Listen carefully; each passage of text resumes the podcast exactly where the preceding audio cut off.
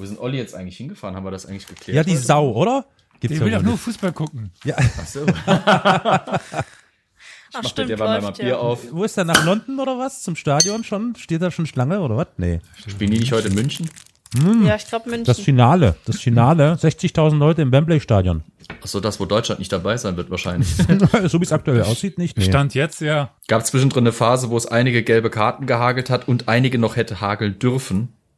Ach, du ich guckst, bin ja? nicht so ganz überzeugt. Ich habe geguckt vorhin, ja, aber Okay. jetzt habe ich es ausgemacht, weil äh, ich soll ja hier klar quatschen. Du kannst doch nebenbei gucken.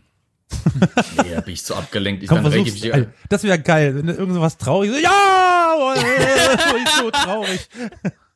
Und so segelten sie in Richtung der niederländischen. Das Arschloch steht im Abseits! Carol, hast du dir angehört, was Olli bei der Folge reingeschnitten hat? Nee, was, was, was war das nochmal? Der hat gerö das, das Rumgerülpste, ne? nee, das war ich. Ah, was, hä? Welche, welche Folge hat er denn gleich mal geschnitten? Was war denn das? Ähm, Crispin Day? Oh Gott, oh fuck, ich bin so raus, warte mal. Crispin Day, ja. Ja, das war übel. Also, ich Aber nicht wegen mir, auch, sondern wegen euch, oder? Da war auch Rülpsen drin, aber. Ach nee, das war, Birob Nishan, nee. das warst du. Ja, und da war doch nichts Schlimmes, außer dem Nee, rassistischen nee, nee. Scheiß, den wir da gedacht haben. oh Gott. Da war doch nix. Wir waren zwar rassistisch, aber da war doch nix. Ja, es, ich muss zugeben, es ist im Slack auch relativ still geworden in den letzten Wochen.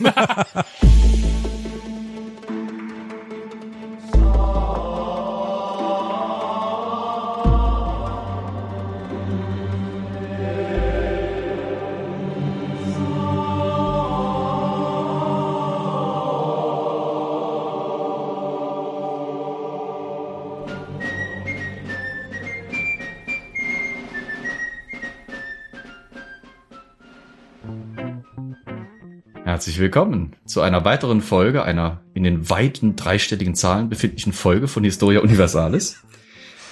Heute sind wir zu viert.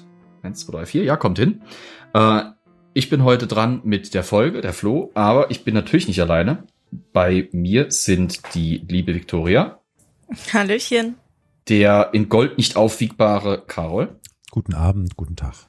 Und der mit Myrrhe nicht überdünst, nee, das kann ich nicht so sagen. Also der äh, wunderbare Elias in meiner Ja, Nachbarschaft. Bevor wir heute mit der Folge loslegen, möchte äh, ich mal kurz meinen Wischer auf die Seite packen. Oder nee, ich drücke ihn Carol in die Hand. Der will doch Hausmeisterei betreiben, ha? Guck mal, hier, hier kriegst du den Schrubber gereicht. Äh, Eimer steht da Danke. hinten. Ja. Viel Spaß, geh wischen. Ich wisch mal hier kurz durch, ja. Also bitte Ja. alle Füße hoch kurz, äh, liebe MitpodcasterInnen, liebe ZuhörerInnen. Danke, dass ihr wieder fleißig diesen Podcast heruntergeladen und gestreamt habt. Ihr wisst ja, wie das läuft. Wenn ihr dieses wunderbare Podcast-Produkt nutzt, wären wir euch sehr dankbar dafür, wenn ihr auf den entsprechenden Plattformen eurer Wahl, zum Beispiel Apple Podcasts, ähm, was gibt's noch, Spotify, Deezer und so weiter und so fort, eine entsprechende Rezension oder Sterne vergebt, um anderen äh, Zuhörenden zu zeigen, ob und warum euch vielleicht dieser Podcast gefällt oder nicht gefällt. Carol, kann es gerade sein, dass du die beiden einzigen Plattformen genannt hast, bei denen man das nicht kann, was du sagtest? Das ist egal, ihr könnt ja auch folgen oder so. Also äh, Okay, okay. es gibt ja so, so, es gibt so Interaktionsmöglichkeiten, die die Podcastenden sehen und dann, ne, so, ne? da haben wir aber gerade live eine Frage reinbekommen. What? Live? Live? Ähm, Ja, ja, um 22.22 Uhr 22 kam die Frage hier in die Funkhäuser. Moin, doofe Frage. Habt ihr schon Pläne, euren Podcast auf Amazon Music zu stellen? Au, stimmt, stimmt, stimmt, stimmt. Da sind wir schon mal irgendwo anders danach gefragt worden. Das fand ich sehr eigenartig. Äh, ich, ich wusste offen gestanden gar nicht, dass es sowas gibt. Also, dass Amazon Music ein eigenes Podcast-Verzeichnis führt.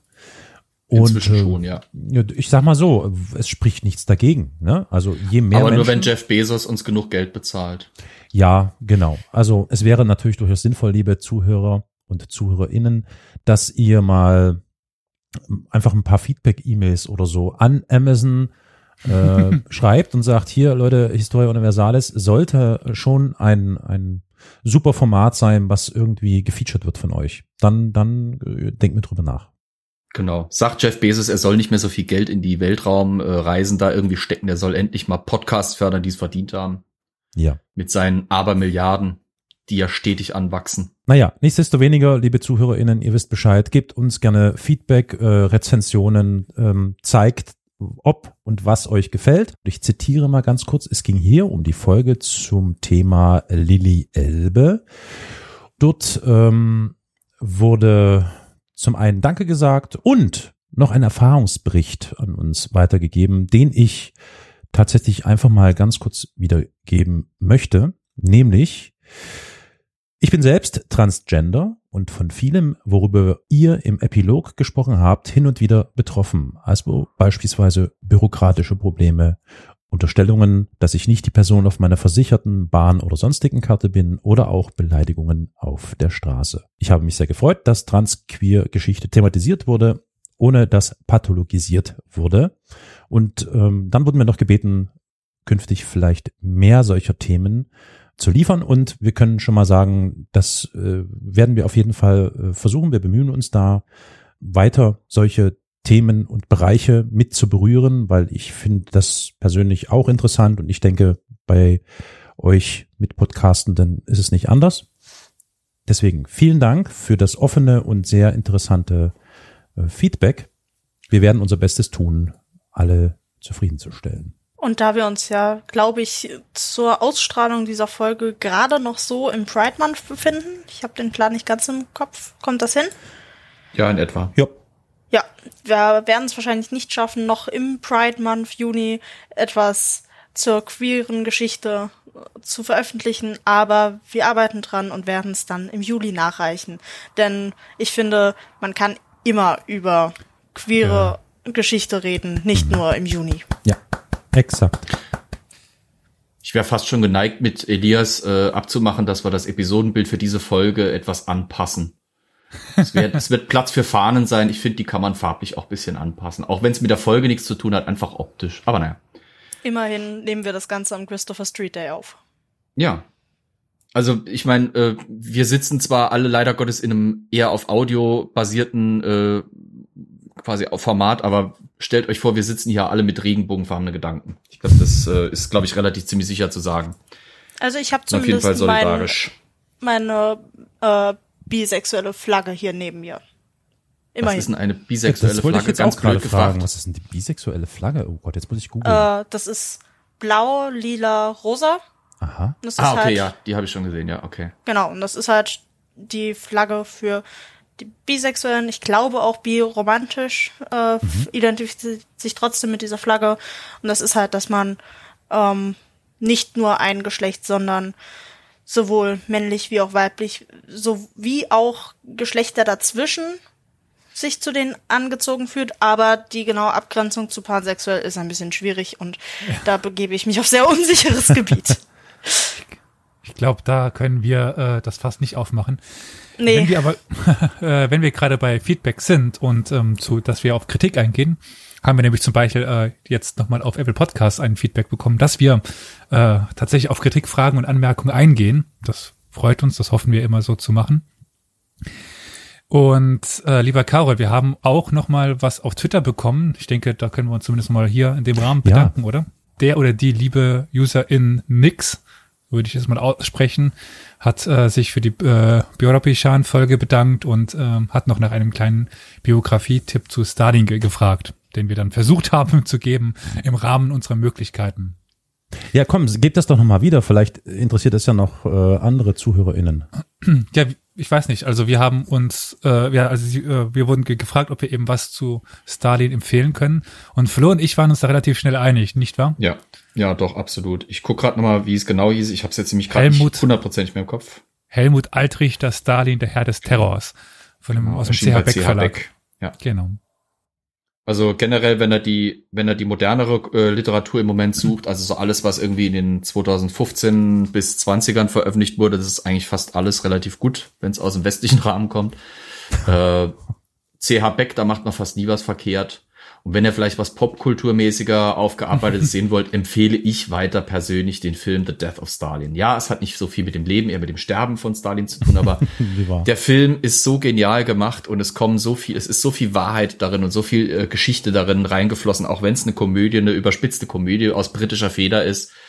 Also wenn man sich dem Thema auf bisschen seichtere Art und Weise nähern will, empfehle ich diesen Film un Ja. uneingeschränkt. Seicht ist gut.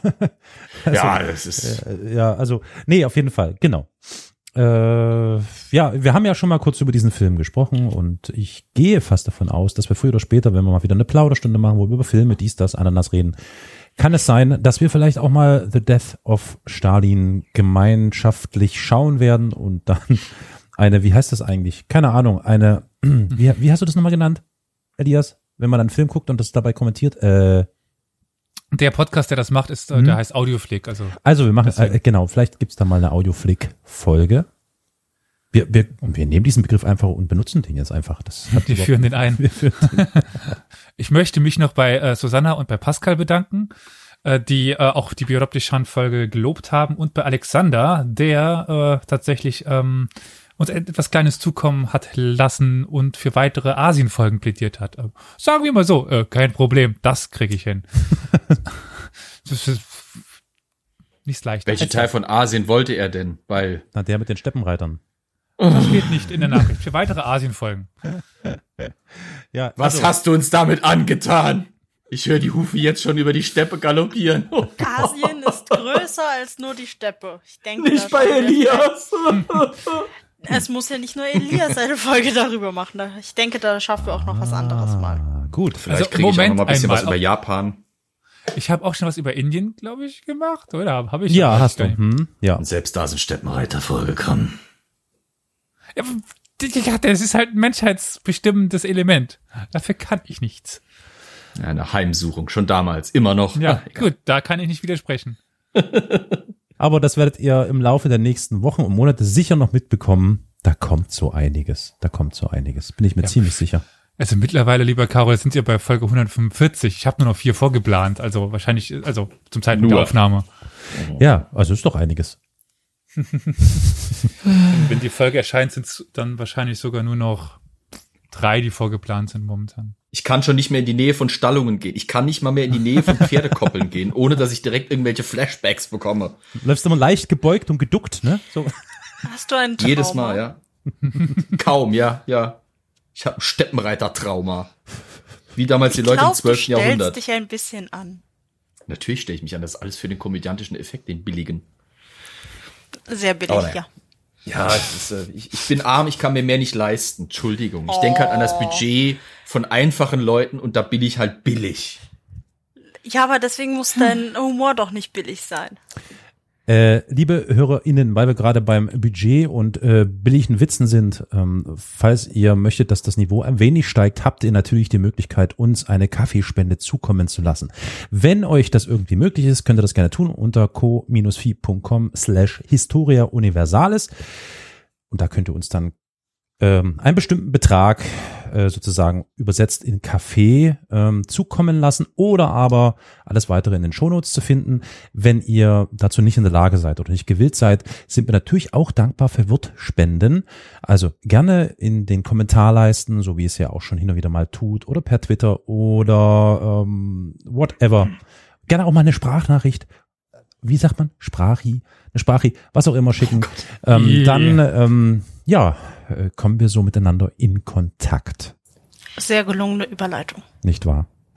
Ansonsten, liebe Hörerinnen, möchte ich nur mal ganz kurz hinzufügen, wir arbeiten wirklich für dieses Geld, denn während ihr, also zumindest jetzt zum Aufnahmezeitpunkt, aufgeregt, schwitzend, nervös, wütend, wie auch immer, vor dem ähm, Bildschirm sitzt und gebannt dem Spiel Deutschland gegen Ungarn oder wie die Ungarn sagen würden, Ungarn gegen Deutschland. ähm, Es gibt übrigens ähm, ein Update. oh, oh, oh, oh. Ich bin Also, es gibt äh, zwei Tore von einem Havertz und von einem Schäfer. Oh, und eins war wieder ein Eigentor, ha? Äh, Ungarn für 2-1. Schäfer äh, so. spielt für, für Ungarn. Ach so, ich, ich kann doch mir die Ungarn nicht merken. Also steht es jetzt ein alle 2 zu 1 für Ungarn? Ja. Ja. Ja gut, ähm, äh, du, äh, wenn diese Folge rauskommt, ist wahrscheinlich ist, ist die EM für Deutschland wahrscheinlich eh schon gelaufen. Ja, hoffen, hoffen, ja gut, ich, Ich kenne den nichts. Ablauf nicht. Ähm, wie auch immer. Ihr merkt gerade, wir sind trotzdem bei der Arbeit. Und das müssen wir jetzt natürlich auch echt straight durchziehen. Und deswegen übergebe ich, wenn ihr gestattet, das Wort an Flo, der uns heute ein ganz gewiss interessantes Thema präsentieren wird. Heute stechen wir in See. Wir begeben uns in das ausgehende 16. Jahrhundert. Nein, nicht Oh, Chu nee. Chu. Wir stechen in See Hey mit ho. Segeln. Hey ho. Piraten? Hey ho ist für mich eher Zwerg, aber okay, nee. Ja, Piraten spielen Ja. tatsächlich eine Rolle. Da liegst du gar nicht so falsch. Der Sommer 1588 war in England eine Zeit, die von Spannungen markiert war. Denn jedem war klar, es wird etwas kommen. Es werden Spanier kommen, jede Menge von ihnen. Die spanische Armada. Richtig, auf einer Menge von Schiffen werden sie mit ihrer spanischen Armada nach England kommen und dann droht diesem protestantischen Eiland im Norden Europas, umgeben von katholischen Feinden, der Untergang. 1588, wie gesagt, am 19. Juli war es dann soweit, vor der Küste von Cornwall wurde ein Wald aus Masten gesichtet. Eine hölzerne, dunkle Wand schob sich den Kanal hinauf, die Segel knatterten im Wind, das war angeblich bis zum Land hin hörbar. Die bunten Fahnen auf den Schiffen leuchteten von weitem her. Und sofort setzten sich Leuchtfeuer und Meldegänger, Meldereiter und kleine Boote, Pinassen, die eben die Nachricht an die verschiedenen Flotten Englands bringen sollten, dass die Spanier auf dem Weg waren. Wie war es dazu gekommen? Was verleitet die Spanier dazu, nach England zu fahren? Nun, Spanien war 1588. Guter Rum, ja, das in England? Keine Whisky, Ahnung. ja. Also das Essen Ja. wird's auch nicht gewesen sein. Och auch du, also so ein schöner Plumpudding zu Weihnachten. Aber für die Spanier, Also zu dem Zeitpunkt ga- gab es ja noch nicht so viele ausländische Bewohner in England. Also es gab wirklich keine gute Küche. Also Yeah, Ausgleich, 2 zu 2, Entschuldigung. Ähm, Ich habe es gerade übrigens in der Nachbarschaft, während ich gesprochen habe, habe ich im Hintergrund in der Nachbarschaft Schreie gehört und dachte mir, ja, Deutschland hat ein Tor geschossen. sorry. ist ja furchtbar. Können wir bitte Ja. in einer Vergangenheit ohne Fußball bleiben? Ja, naja, das ist in Großbritannien schwierig. also bei Äh, ich wollte gerade sagen, also im 16. Jahrhundert war es durchaus in dörflichen Gemeinschaften am Wochenende üblich, dass da Fußball gespielt wurde. Allerdings halt, äh, wie soll ich sagen, Ich mit muss- nicht so viel mit nicht so viel Rumgeschwalbe wie heutzutage. Wenn damals nämlich beim Dorffußball jemand die Fresse poliert bekommen hat, war das völlig okay. Gelbe und rote Karten gab's nicht. Und äh, regelmäßig sind im 16. Jahrhundert noch bei Fußballspielen Leute ums Leben gekommen. Also das war normal. Aber äh, Tackling war was anderes. Da hätte, da hätte zum Beispiel so ein Neymar äh, wahrscheinlich gar kein Land mehr gesehen. Aber egal. siehste Steppenreiter, die hatten nur Polo. Was sie vielleicht mit den abgeschlagenen Köpfen ihrer Feinden ge- gespielt haben. Aber das, Ach so, ach so. Ich habe mir jetzt gerade Steppenreiter vorgestellt, die auf dem Dach von einem VW Polo sitzen. Oh Mann. Naja, Okay, egal. Ich hatte ja so einen kapitalistischen Golfspieler vor Augen, aber okay. Gut.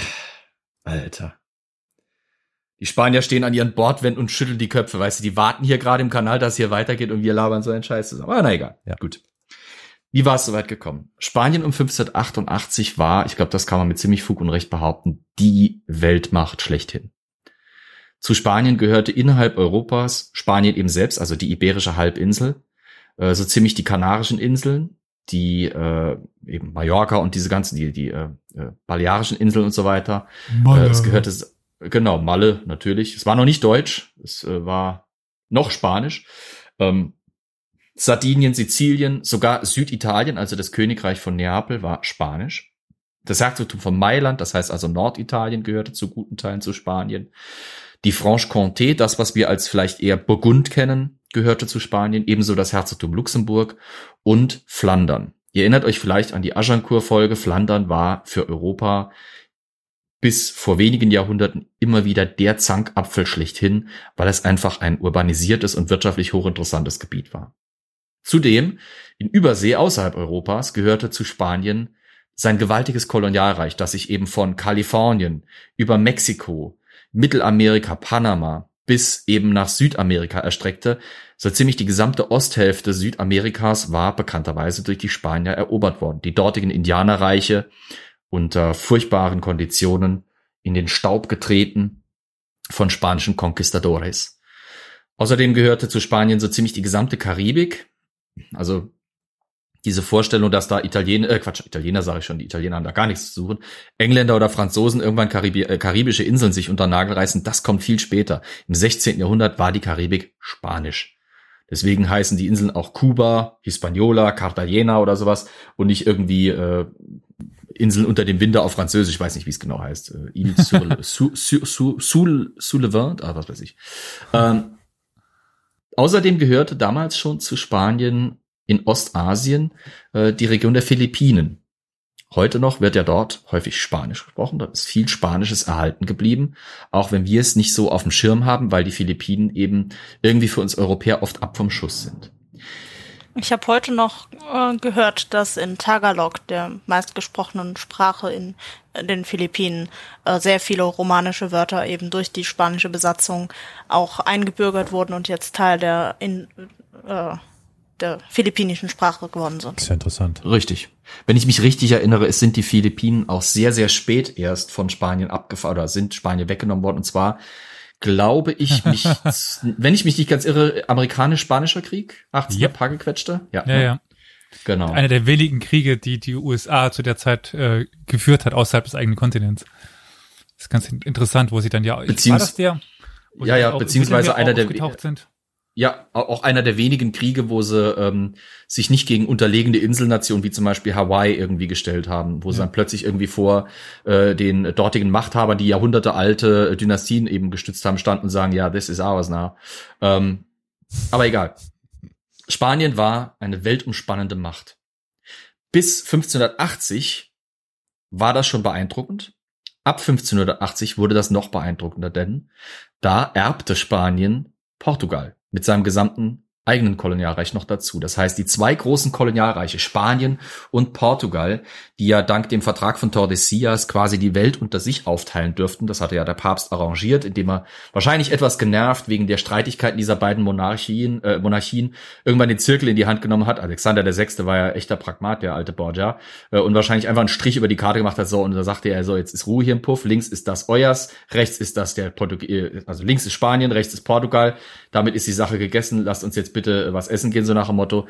Da war ja die Welt aufgeteilt worden. Jetzt war sie plötzlich wieder unter einer Macht vereint. Es zeigt dann doch aber wieder, dass die Italiener schlecht bezahlen können, oder? Also so sich in den Himmelsrichtungen verfett tun und so weiter. Also ja, so in der Art. Das ist also der Vertrag von Tordesillas, der diese Welt aufgeteilt hatte, hatte eben bedingt, dass Spanien vor allem in, in West-Südamerika und in Mittelamerika saß und eben in den Philippinen, du während Portugal zum Beispiel den Süd Osten Südamerikas besaß, sowie große Teile der afrikanischen Küste und in Indien waren sie unterwegs. Da ist Goa ganz wichtiger Punkt. Du weißt, auf was ich anspiele? Ich glaube schon, aber erklär's trotzdem sicherheitshalber aber nochmal. Die, also die Sache mit, mit Brasilien. Das war ein Rechen, also es war ja einfach, die haben sich fett vertan. Also eigentlich ja, war es ja, ich meine, es war ja, die Philippinen haben sich auch vertan eigentlich. Also es sind ja, ja zweimal. Ist, ich weiß nicht mehr, wie der Nachfolgevertrag von Tordesillas heißt, wo es dann quasi, wo sie dann gemerkt haben, so irgendwann, die treffen sich auf der anderen Seite wieder, muss den zweiten Vertrag abschließen. Ja. Na, das Problem war halt, dass da teilweise äh, bei Tordesillas Ländereien verteilt wurden, die noch gar nicht entdeckt waren. Ja. Und das ist halt blöd, wenn du quasi sagst, das, was wir jetzt kennen, teilen wir schon mal auf und dann kommt da Neues dazu. Da muss man ja dann quasi nachverhandeln. Genau, ich weiß nicht mehr, wie, wie der heißt. Auf jeden ich, Fall. Ich, mir fällt es auch gerade nicht mehr ein. Es war ja eigentlich so, dass Afrika Portugiesisch sein sollte und Amerika Spanisch sein sollte. Richtig.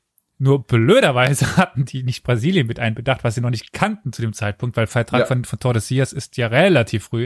Ich glaube 1495. Ja. Also äh, quasi hin, ja. ein paar Jahre nach der Entdeckung von Amerika und äh, da waren sie noch nicht auf der Höhe, dass sie wussten, dass Brasilien existiert. Und naja, ne, gut. Hatten sie ja, das, das Unglück. Da einfach das ist halt da echt blöd aufgetaucht mitten im Atlantik, als irgendwann so, so whip gemacht und plötzlich war das halt da, ne? Das ist halt ja. schon kacke, wenn der Papst das nicht mitkriegt und Gott hat ihm das nicht mitgeteilt hat, ne? Ich habe da mal noch ein Land hingeschmissen. Ich glaube, diese Neuberechnung in, ähm, auf der anderen Seite quasi geht vor allen Dingen auch mit äh, den Philippinen zusammen, weil das, ja. glaube ich, nach dem Vertrag von, von Tordesillas eigentlich portugiesisch war, aber ja naja, die Spanier dann sie meinten, wir brauchen einen neuen Vertrag. Irgendwas war da auch mit einem Rechenfehler drin und so, keine Ahnung, dass die Spanier zu, zuerst dachten, es wäre ihnen, aber ist hier jetzt für die Folge auch gar nicht wichtig. Also, sorry, ja. zurück zu dir. Es, es war im Prinzip, also diese, diese ganze Aufteilung der Welt unter Portugal und Spanien war an sich schon ein spannendes Thema. Die Portugiesen waren ja auch bis nach Japan gekommen. Also die ersten wirklich ernsthaften mhm. äh, Bemühungen, sich in, in japanische Politik und Belange einzumischen, waren portugiesische.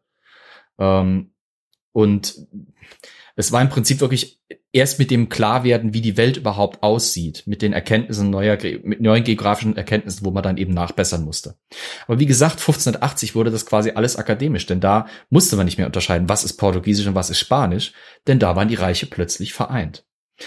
Dieses riesige Weltreich profitierte natürlich unheimlich von diesen Kolonien. Aus Asien bezog es Gewürze. Aus Amerika bezog es Silber und Gold vor allem. Und aus Afrika, ich glaube, das dürfte relativ schnell klar sein, was sie daher bekamen. Da bekamen sie die Arbeitskraft her, die sie in ihren Kolonien einsetzten, nämlich durch Sklaven. Das Problem für dieses Reich war auch quasi, quasi, es profitiert von dieser Größe, aber diese Größe war natürlich auch mit Schwierigkeiten verbunden. Wir reden hier von einem Reich, das wirklich die gesamte damals bekannte und auch eigentlich die gesamte heute bekannte Welt umspannte. Und das im 16. Jahrhundert. Das heißt, man braucht eine ziemlich große Marine, man braucht jede Menge Armeen, um die Kontrolle in diesen Gebieten aufrechtzuerhalten. Dementsprechend war Spanien eines der Länder, das wohl am stärksten durchmilitarisiert war zur damaligen Zeit. Es gibt so Sprüche, die bisschen abfällig sogar äh, bewertend sagen, äh, wenn ein Spanier nicht zur See fuhr oder in den Kolonien ein Amt hatte, dann war er Soldat. Also im Prinzip in Spanien war kaum jemand, der nicht irgendwie Soldat war. Im übertragenen oder im übertriebenen Sinne hieß das, Spanien hatte ein echtes wirtschaftliches Problem. Es hatte zwar unheimlich viel Gold, es hatte unheimlich wirtschaftliches Potenzial, was, was Finanzkraft anging, aber ganz häufig kam es vor, dass Industriezweige oder Handels- und Gewerbezweige etwas dünn ausgeprägt waren, weil einfach äh, viele Leute nicht mehr in diesen Feldern arbeiteten. Die Spanier, ja, die spanische Wirtschaft hatte sich zu einem gewissen Grad darauf eben spezialisiert, Sachen einzukaufen, weil sie sich das eben leisten konnten. Das hatte dazu geführt, dass für viele Güter in Europa die Preise, gerade wenn eben Spanien äh, als Käufer auftrat, völlig utopisch geworden waren. Die Spanier konnten es ja eh bezahlen. Sie hatten ja dieses Gold aus Südamerika, sie hatten das Silber aus Südamerika, sie hatten diese Reichtümer ja unbedingt. Und äh, das führte dazu, dass trotz dieses Reichtums Spanien ganz häufig echt arme Phasen hatte, weil der Goldwert, der Silberwert immer wieder schwankte wegen der neuen Lieferungen aus Amerika und äh, aus den restlichen Kolonien eben durch diese enormen Exportgüter oder, oder reichen Güter, die da reinkamen, schwankten die Finanzmöglichkeiten dieses spanischen Weltreiches enorm. Das führte zu zwei ganz kuriosen Sachen, dass zur gleichen Zeit, wo Spanien als eines der reichsten Länder der Welt gehandelt wird, muss es Staatsbankrotte erklären. 1557 und 1575 muss Spanien jeweils einen, einen Staatsbankrott erklären, zu Zeiten, wo es, wie gesagt, als das reichste Reich überhaupt gilt, wo es die größten Gold- und Silberreserven der Welt unter seinen Daumen hat. Unglaublich, aber tatsächlich wahr. Spanien ist neben seinen Kolonialambitionen und seinen Expansionsambitionen und der zu etablierenden Kontrolle über das neu dazugewonnene portugiesische Territorium auch noch weiter äh, mit weiteren Problemen behaftet.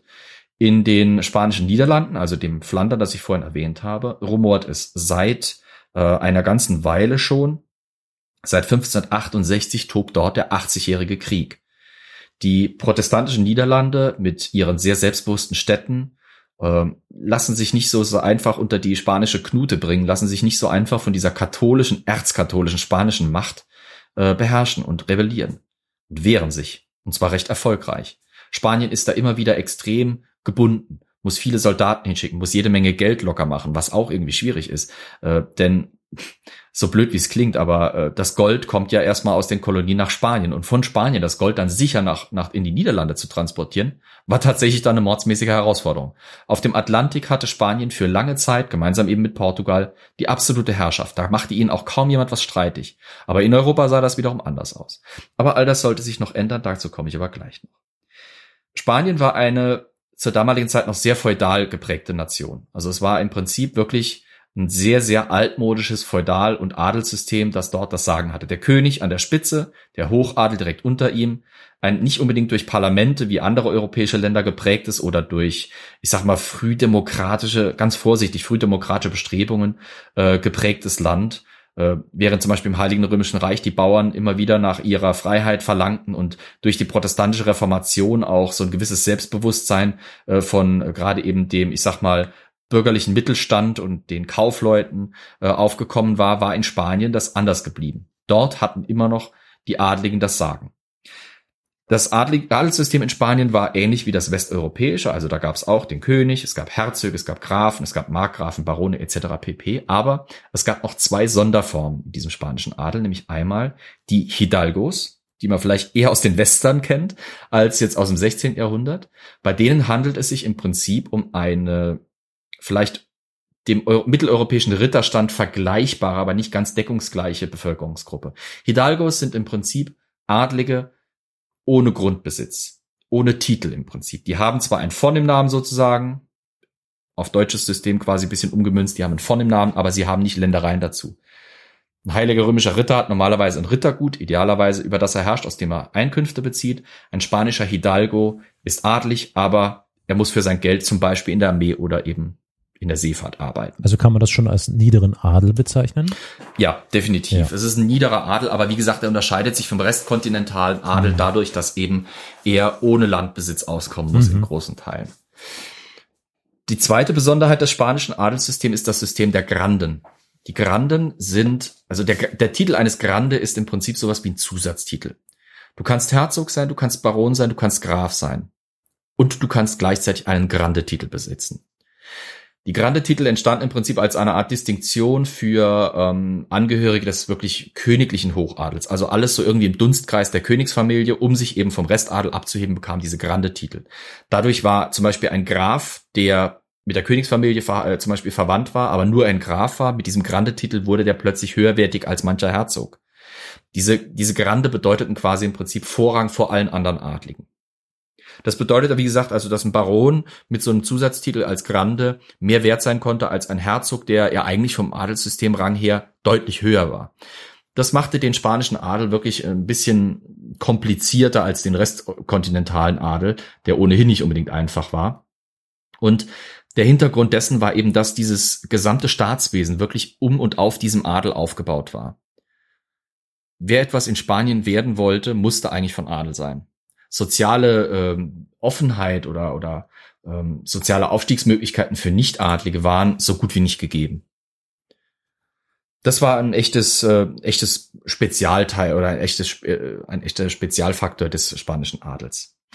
Wie gesagt, äh, Spanien kämpft also mit diesen Größen des eigenen Weltreichs, profitiert gleichzeitig aber auch davon. Spanien ist auch die katholischste Nation Europas, muss man wirklich sagen. Also ähm, Spanien beanspruchte damals ja schon für sich diesen Titel nee. der katholischsten Majestäten. Für seine nee, Könige. es waren, waren die katholischen Könige, die allerkatholischsten ah, okay, waren die Franzosen. Stimmt, ja. Hm, okay, richtig, ja, stimmt. Die Franzosen waren die allerkatholischsten, die spanischen äh, berufen sich auf die katholische Majestät. Also dieser, äh, diese Identifikation mit dem katholischen Glauben. Reus Catholicos.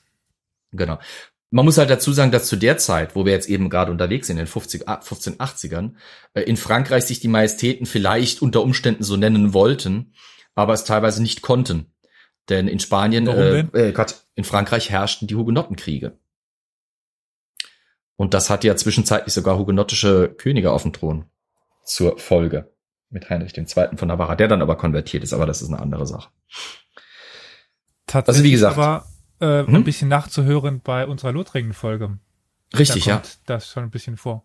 Spanien war zur damaligen Zeit nicht umsonst oder bezeichnet sich nicht mit nicht völlig unrecht unberechtigt als katholische Nation äh, mit diesem Prädikat katholisch eben dabei, denn das ist mit das einzige Land, das wirklich nicht sich mit äh, einer reformatorischen Spaltung auseinandersetzen muss.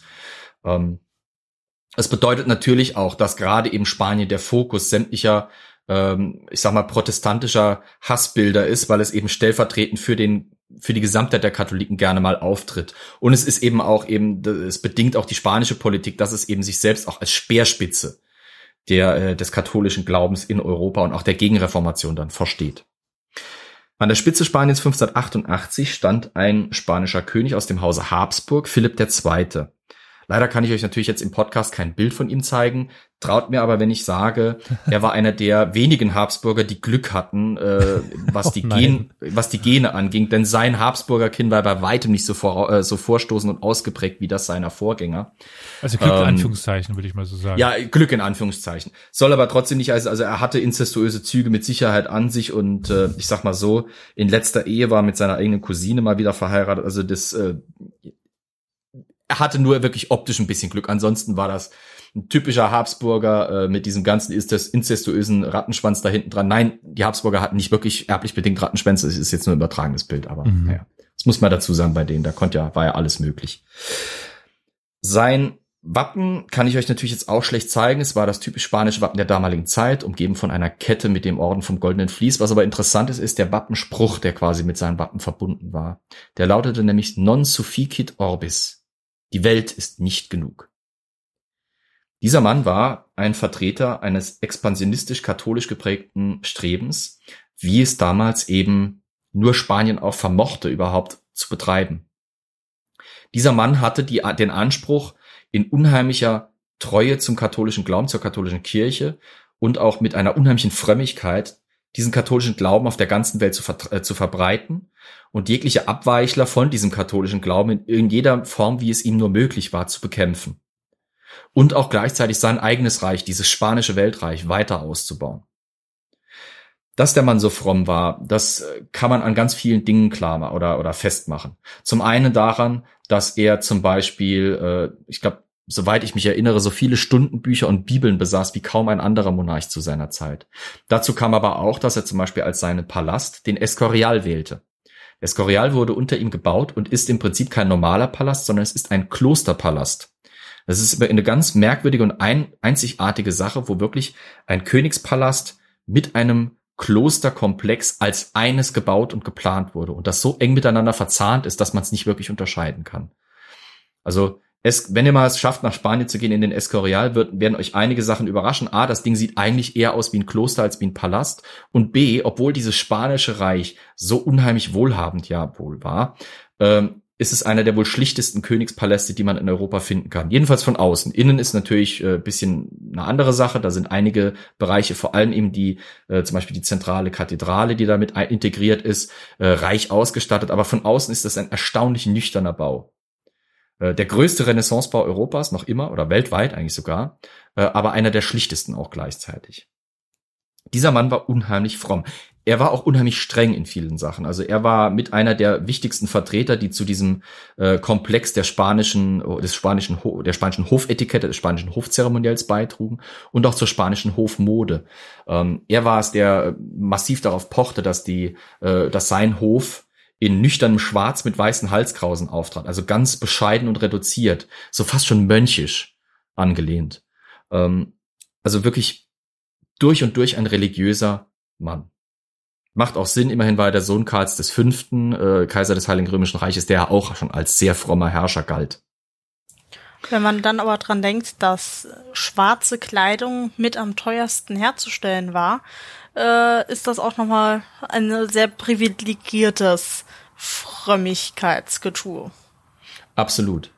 Es hatte auch äh, teilweise ganz andere Austriebe, also der, eine Abgrenzung dieser spanischen Hofmode, zu der sich teilweise ganz bewusst katholische Höfe um ihre Loyalität zur katholischen Kirche und auch zu diesem äh, dieser Vorreiterstellung Habsburgs beziehungsweise eben Spaniens in, im Lager der Katholiken zu, äh, zu be bekunden, die wählten dann auch quasi diese schwarze Hofmode und übernahmen die. Protestantische Fürsten, äh, die ja eigentlich von Religionswegen eher zur Nüchternheit angehalten gewesen wären, haben aber dann ganz oft als bewussten Kontrapunkt auf eher bunte Mode gesetzt. Nicht alle, also Ausnahmen bestätigen die Regel. In Frankreich zum Beispiel, die Hugenotten waren für ihre nüchterne Kleidung durchaus bekannt.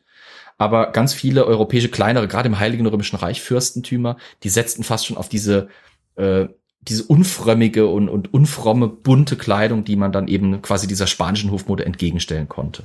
Warum war Schwarz denn so schwer herzustellen?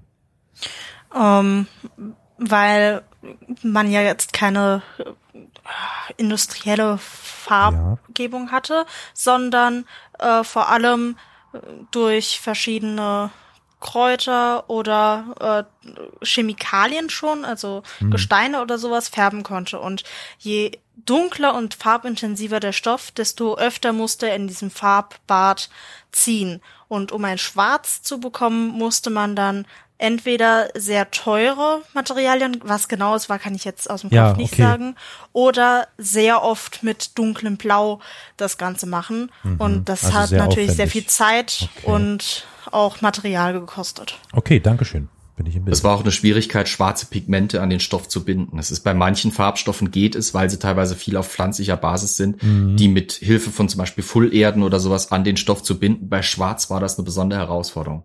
Das ist ja heute noch ein Problem. Schwarze Kleidung blasst unheimlich schnell aus. Gerade weil Schwarz einfach aufgrund seiner eigenen Natur als Farbe äh, unheimlich anfällig dafür ist. Schwarz wirkt halt am besten schwarz, wenn es wirklich schwarz ist. Sobald es mhm. anfängt zu verblassen, geht's ja in Grau über und dann ist es eben nicht mehr als diese satt dunkle, äh, fast schon alle Farbe und Licht schluckende Farbe nicht mehr erkennbar. Ne? Ja.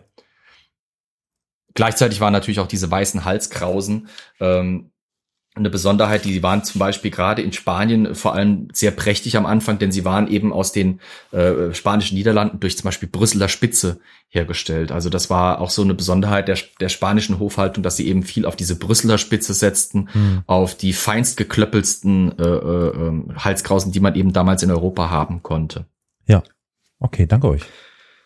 Gerne, dafür sind wir da. Ähm, gleichzeitig, obwohl er sehr gläubig war, äh, war er unheimlicher Frauenverschleißer nicht unbedingt als Geliebte oder sowas, aber an Ehefrauen. Also er war viermal verheiratet. In erster Ehe mit Maria von Portugal. Das war auch der Grund, warum 1580 dann eben diese beiden Reiche zusammengelegt wurden.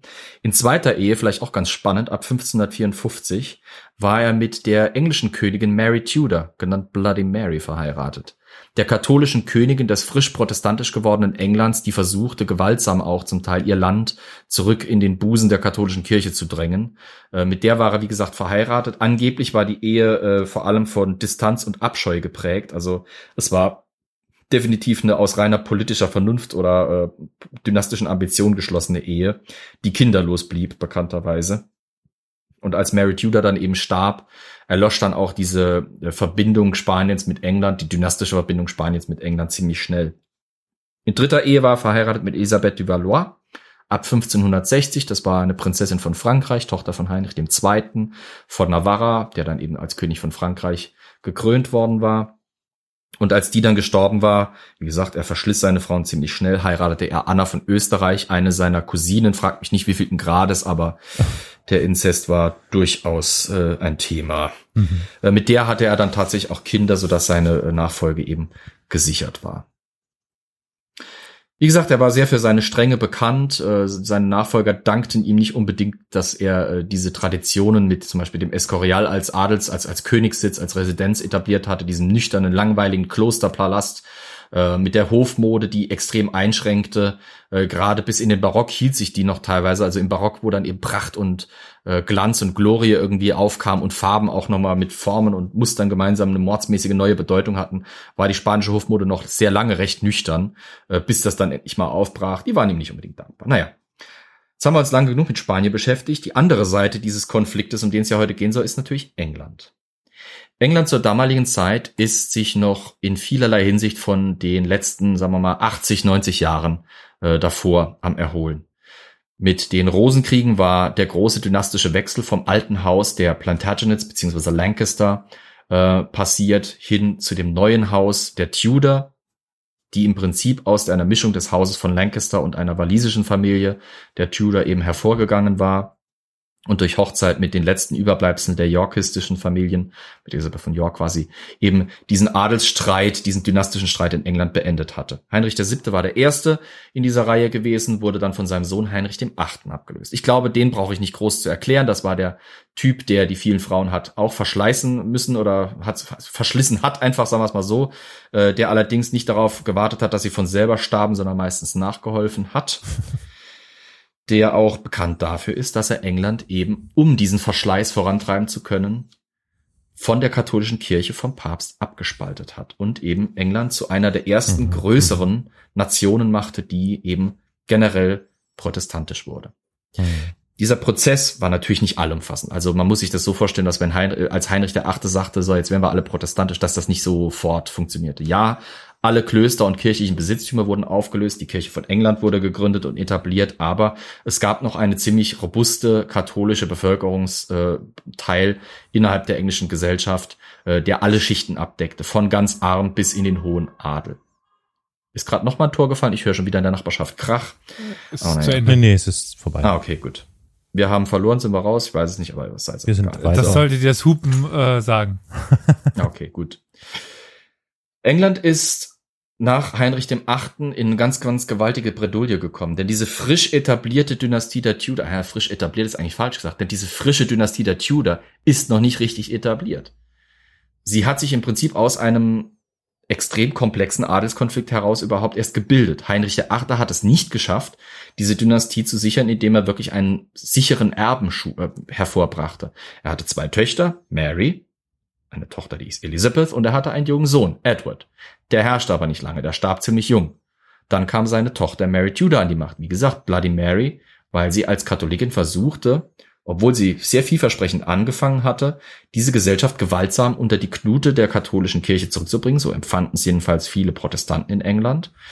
Und nach Mary kam dann eben eine kurze Episode mit äh, einer Nicht-Tudor oder mit nur einer entfernt verwandten Tudor. Das war die Königin für neun Tage, äh, Lady Jane Grey. Und dann kam Elisabeth Erste.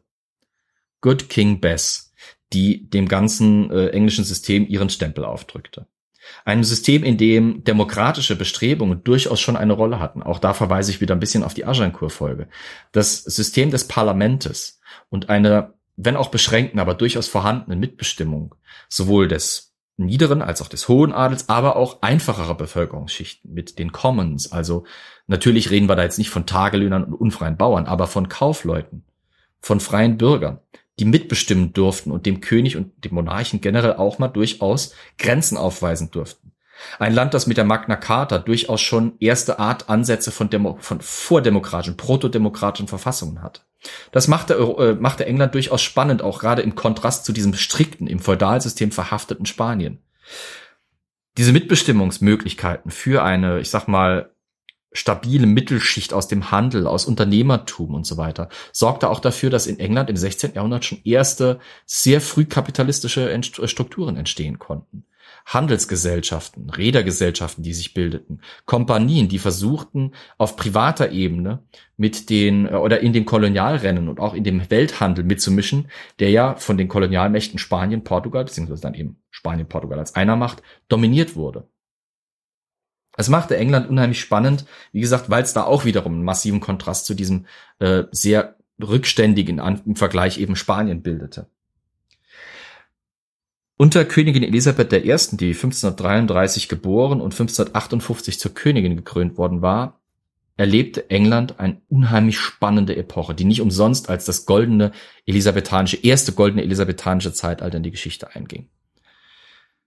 Elisabeth war eine Königin, die sich auf eine unheimlich komplexe Art der Diplomatie und Politik verstand, nämlich auf die Politik des Widerspruchs. Sie schaffte es gleichzeitig, mit Spanien jede Menge bewaffnete Auseinandersetzungen zu kämpfen, während immer noch ein spanischer Diplomat an ihrem Hof für ganz normale Gespräche vorhanden war. Sie schaffte es, das eine zu tun und der Öffentlichkeit das andere zu verkaufen und damit politisch gut zu, zu fahren. Sie schaffte es zum Beispiel ohne Kriegserklärung in diesem 80-jährigen Krieg, den, mit dem Spanien eben in den Niederlanden engagiert war, mitzumischen. Sie schickte englische Truppen rüber. Denn natürlich, wie schon wieder auch in der Agincourt-Folge angesprochen, für England hatte Flandern eine besondere Bedeutung. Denn noch im 16. Jahrhundert war Wolle immer noch eines der wichtigsten Exportgüter und war immer noch die Stütze für den Finanz, äh, für den, für überhaupt für den Handelsmarkt Englands und Flandern war der Umschlagplatz Nummer eins dafür. Lag ja auch praktischerweise direkt auf der anderen Seite des Ärmelkanals, also direkt vor der Haustüre. Natürlich war es es England unheimlich wichtig, da mitzusprechen und mitzuwirken, dass diese protestantisch gesinnten Stadtrepubliken und dieser protestantische, ich sag's mal, diese protestantische Gesamtheit der Niederlande eben äh, auch mit diesem religiösen freundschaftlichen Verhältnis mit für England als Umschlagplatz erhalten blieb und nicht unter spanische Kontrolle fiel und nicht eben durch die Spanier für die Engländer gesperrt werden konnte. Deswegen hatte Elisabeth zum Beispiel auch, wie gesagt, ohne Kriegserklärung eine Expedition 1585, also kurz bevor wir uns hier eben mit der Armada befinden, rübergeschickt nach Holland unter dem Oberbefehl ihres, äh, ja, es wird immer gesagt, ihr Liebhaber, aber das ist eine schwierige Sache, dieses Fass will ich gar nicht aufmachen, aber auf jeden Fall unter dem Earl of Leicester, Robert Dudley ihrem Favoriten und Master of the Horse, der dort eine militärisch eher unerfolgreiche, aber trotzdem aktive Einmischung betrieb, äh, wo tatsächlich Engländer gegen Spanier kämpften, ohne Kriegserklärung. Hm. Elisabeth war es auch, die in dieses in diesen Komplex des ähm, Kolonialrennens und des Kolonialhandels und kolonialen Wirkens Spaniens und Portugals sich mit einmischen wollte. England war von diesem Engagement in Sachen Entdeckungen und Kolonialisierung ausgesperrt und hatte keinen Zugang. Elisabeth fand einen cleveren Weg, wie sie Zugang sich verschaffen konnte. Englische Piraten, Freibeuter, muss ich sagen, Freibeuter, sollten mit halboffizieller Genehmigung durch die englische Krone spanische Schiffe abfangen. und quasi so gewaltsam sich eben an diesem mordsmäßigen Erfolg der spanischen Kolonien beteiligen, indem sie eben diese spanischen Schiffe aufbrachten und ausraubten. Und ja, äh, dabei äh, witzige, witzige Lieder sungen und ganz viel rumtrunken. Äh, ja, unbedingt. Hey ho, hey ho. Nein, nicht? Nicht ganz, das waren die Zwerge. So. Ähm, sie beteiligte sich auch im Zuge dieses Unternehmertums, das eben in England schon relativ früh blühte, an Unternehmungen. Unternehmungen, wo einige Charaktere, die dann eben Berühmtheit auf Weltniveau errangten unter diesen englischen Piraten, eine Menge Geld machten mit einem Handelsgut, das wir natürlich aus heutiger Sicht, das auch gerade aktuell wieder hoch umstritten ist, nämlich mit dem Sklavenhandel. Auch unter, unter, wie gesagt, unter Mitfinanzierung durch die englische Krone betrieben Leute wie Sir John Hawkins Sklavenhandel. Die holten sich in England Gelder von der Krone, von Privatunternehmern, von, Handels, äh, von Handelsunternehmen, von Händlern, kauften oder mieteten Schiffe, statteten diese aus, segelten nach, Amer äh, nach Afrika, nahmen dort Sklaven an Bord, jagten sie auch selber, kauften sie aber häufig auch von vor Ort schon ansässigen, richtig etablierten Sklavenjägerkolonien ein und dann segelten sie über die Azoren rüber nach Amerika, vor allem in die Karibik, wo sie illegal, ohne spanische oder portugiesische Genehmigung, auf diesen individuellen Inseln einzelnen Plantagenbesitzern versuchten, diese Sklaven als Schmuggelware fast schon zu verkaufen. Historia Universalis ist ein kostenloser Podcast. Allerdings kostet uns seine Vor- und Nachbereitung jede Woche viele Stunden. Wenn dir gefällt, was wir tun, dann freuen wir uns über eine Kaffeespende über co-fi.com slash Historia Universalis oder finanzielle Unterstützung in Form einer SEPA-Überweisung. Alle weiteren Informationen zu Spendenmöglichkeiten findest du in der Episodenbeschreibung.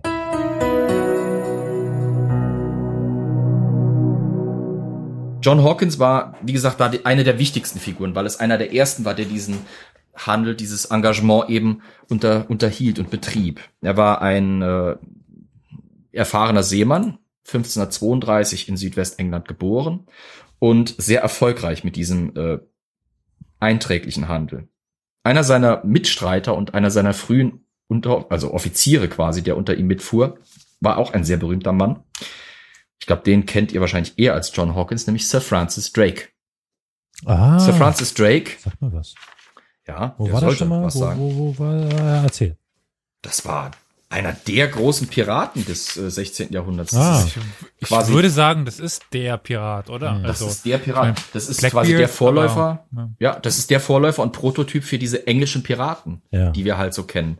Äh, dieses Pirates of the Caribbean wird ja gerne ins 18. Jahrhundert, in dieses, in dieses goldene Segelzeitalter geschleppt. aber die wirkliche englische Piraterie in vollem Umfang, das ist so eine Sache des 16. und 17. Jahrhunderts, wo dann eben so Leute wie Sir John Hawkins und Sir Francis Drake die Wegbereiter waren. Ja. Francis Drake zum, ja? Ja, ja, ja, ich sag nur ja. Achso. Sir Francis Drake zum Beispiel zeigte auch, wie sehr diese englische Gesellschaft, äh, ich sag mal, sozial durchlässig war. Wie, wie viele Aufstiegsmöglichkeiten es, äh, es gab. Äh, Francis Drake war 1540 als das älteste von zwölf Kindern einer Bauernfamilie aus Devonshire geboren worden. War sehr früh zur See gefahren und schaffte es, wie gesagt, am Ende zum Sir, zu einem der reichsten Männer in England einfach aufgrund seines, seiner Fähigkeiten. Also England war wirklich eine relativ meriokratische Gesellschaft zur damaligen Zeit. Schon 1566 war er mit diesen äh, oh, Geschäftsreisen von Sir Joggin. Ja. Ganz kurz, was ja. war das für ein Begriff, den du benutzt hast? ich habe mich nicht Welcher? getraut zu fragen, damit es ah, Meriokratie. Keine, keine Schelte genau. gibt. Oh, Entschuldigung, nee, das ist kein Problem. Sagt's mir direkt an. Äh, Meriokratie ist im Prinzip das System, wo man aufgrund seiner Fähigkeiten und Leistungen äh, befördert wird, nicht aufgrund seiner Herkunft. Ein klassisches Feudalsystem wie in Spanien, da wirst du ah. etwas, weil du schon etwas bist. Du bekommst Ämter und Würden nur, weil du bereits zu einer gewissen Klasse von Adligen und wohlhabenden Machthabern gehörst.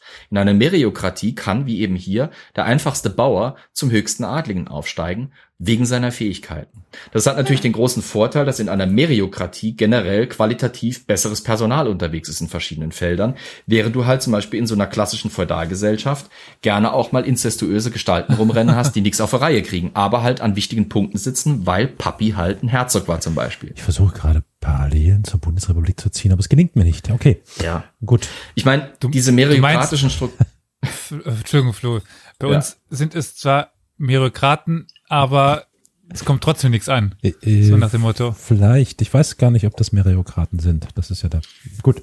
Es gibt, es gibt zynische Theorien, die sagen, je länger eine Demokratie unverändert bleibt, desto mehr ähnelt sie einer modernen Feudalgesellschaft. Mm, ja, eher. Aber naja, Gut. das ist ein anderes ja. Thema für eine andere Folge. Ja.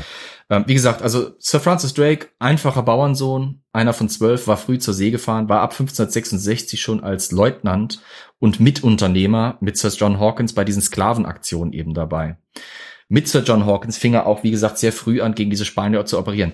Die, diese englischen Piraten damals waren noch, noch nicht direkt jetzt wegen dieser Kaperfahrten berüchtigt. Sie waren vor allem als Schmuggler quasi gehasst bei den Spaniern, denn sie unterwanderten eben dieses Monopol des spanischen äh, Sklavenhandels, des spanisch-portugiesischen Sklavenhandels. Die kamen mit Schmugglerware und verkauften Sklaven quasi unter Wert an die, an die, an die äh, äh, Plantagenbesitzer in der Karibik. Und es war nicht das Problem Spaniens, dass da eben Menschenhandel betrieben wurde, sondern dass der Menschenhandel betrieben wurde und sie haben nicht daran verdient, mitverdient. Sie hatten den Daumen nicht drauf.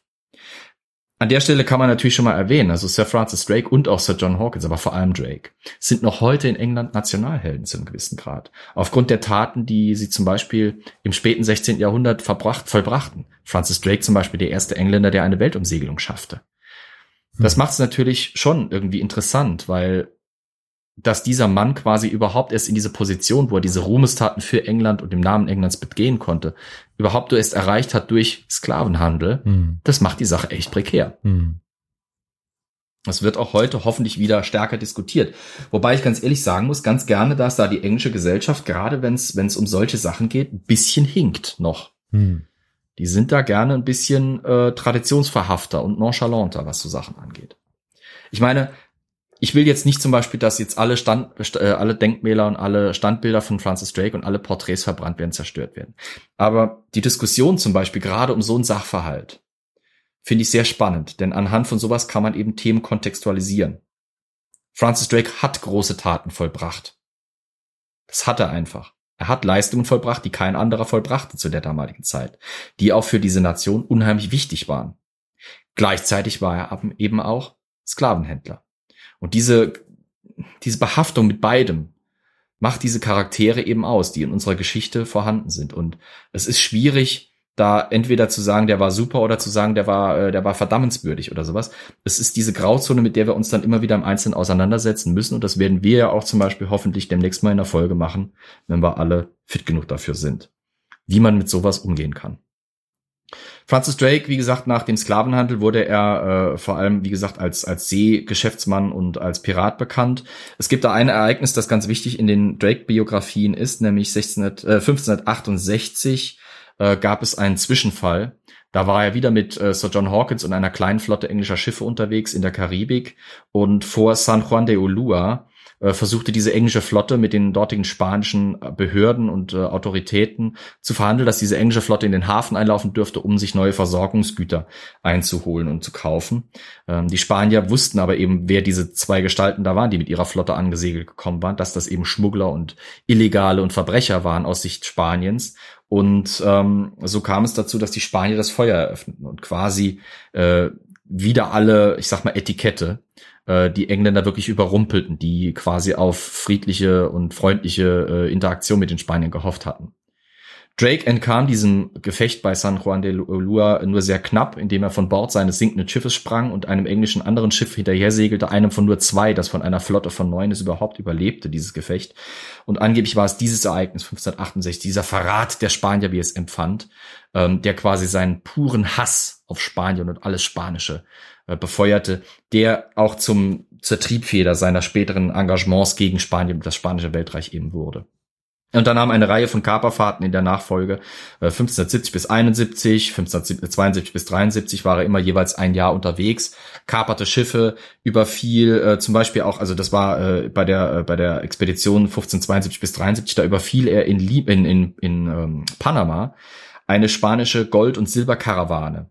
Die Spanier transportierten quasi von der Westküste Südamerikas bzw. Mittelamerikas mit Eselskarawanen ihre Gold- und Silberausbeute aus eben diesen äh, äh, südamerikanischen Gold- und Silberminengebieten äh, an die Ostküste Amerikas, um sie dort auf Schiffe zu laden und dann mit Gold- und Silberflotten eben nach Spanien zu transportieren. Drake ähm, wartete quasi eine dieser Karawanen ab, überfiel die auf Land und erbeutete unheimliche Reichtümer. Hm.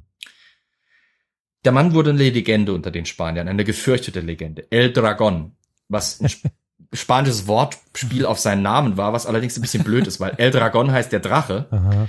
Drake heißt aber nicht wie bei uns jetzt irgendwie ein Drache oder sowas, sondern das ist eigentlich ein Erpel. Also, Ey, das sind auch Drachen, nur ein sehr klein und ah, ja, okay. Ich meine, das gefährlichste an einem Erpel ist vielleicht sein Geschlechtsteil, das ja korkenförmig und äh, korkenzieherförmig ist und mit einem Pinsel hinten am Ende versehen ist. Aber was du nicht naja, alles weißt? Ja, ne, alles. Es ist äh, okay. unnützes Pub-Quiz-Wissen Nummer 264.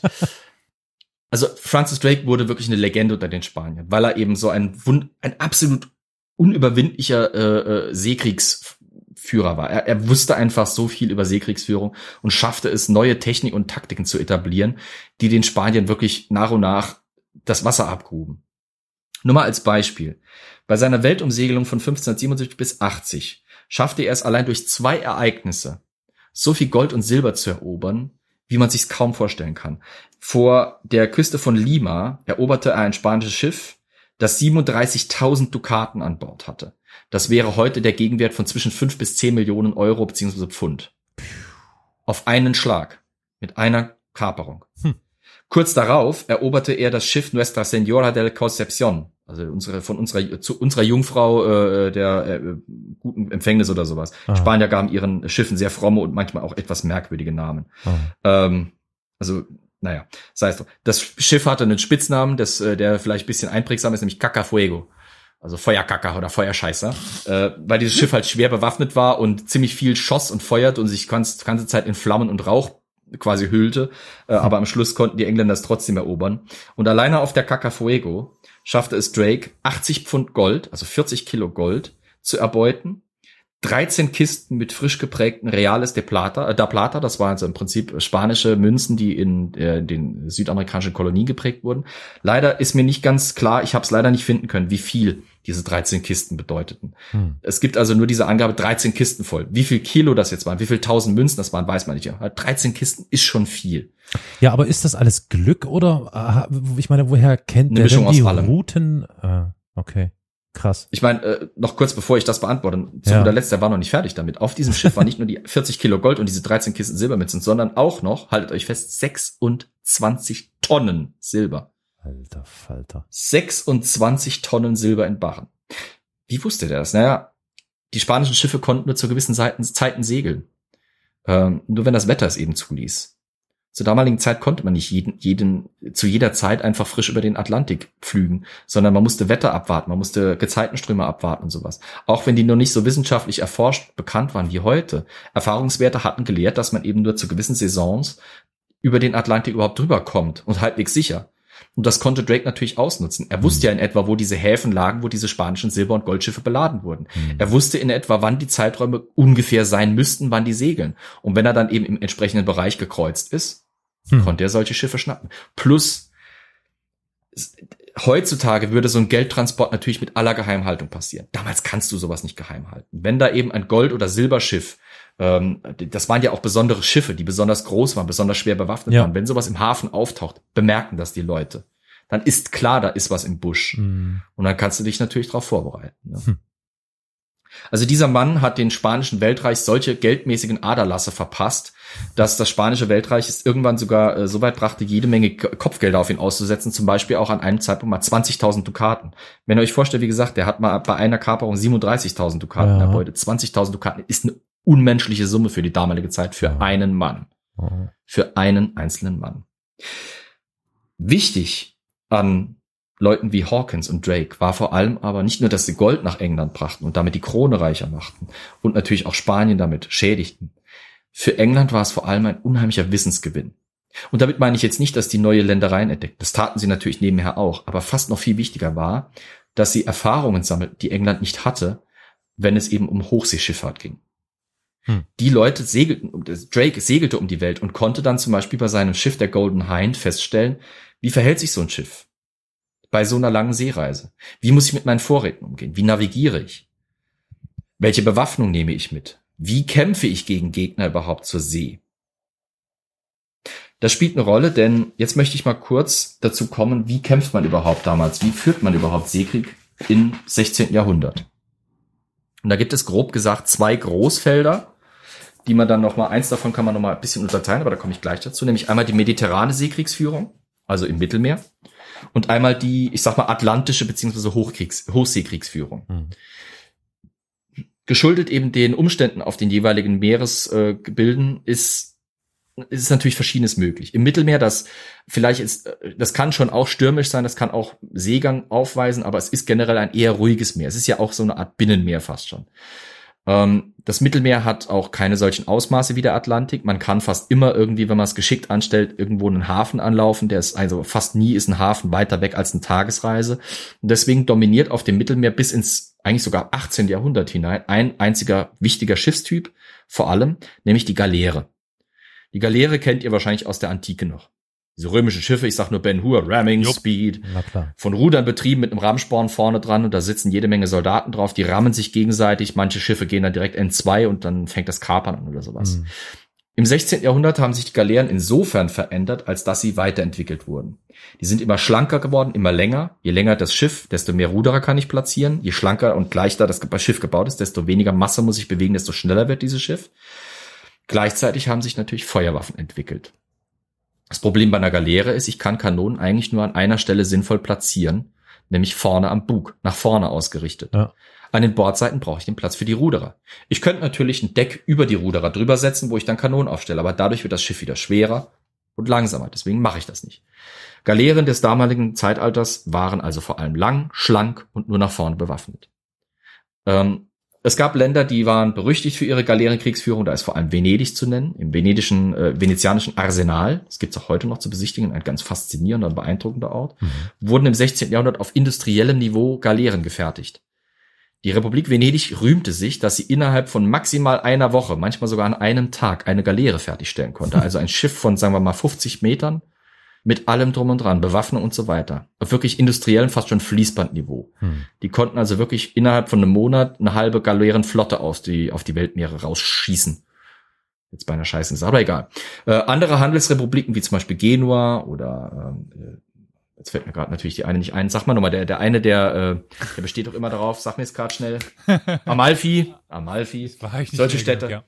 ja hatten zum Beispiel natürlich auch Galeerenflotten, aber auch Länder wie Spanien, Frankreich, alles, was am Mittelmeer an Rainerstaaten eben unterwegs war, hatte Galeerenflotten.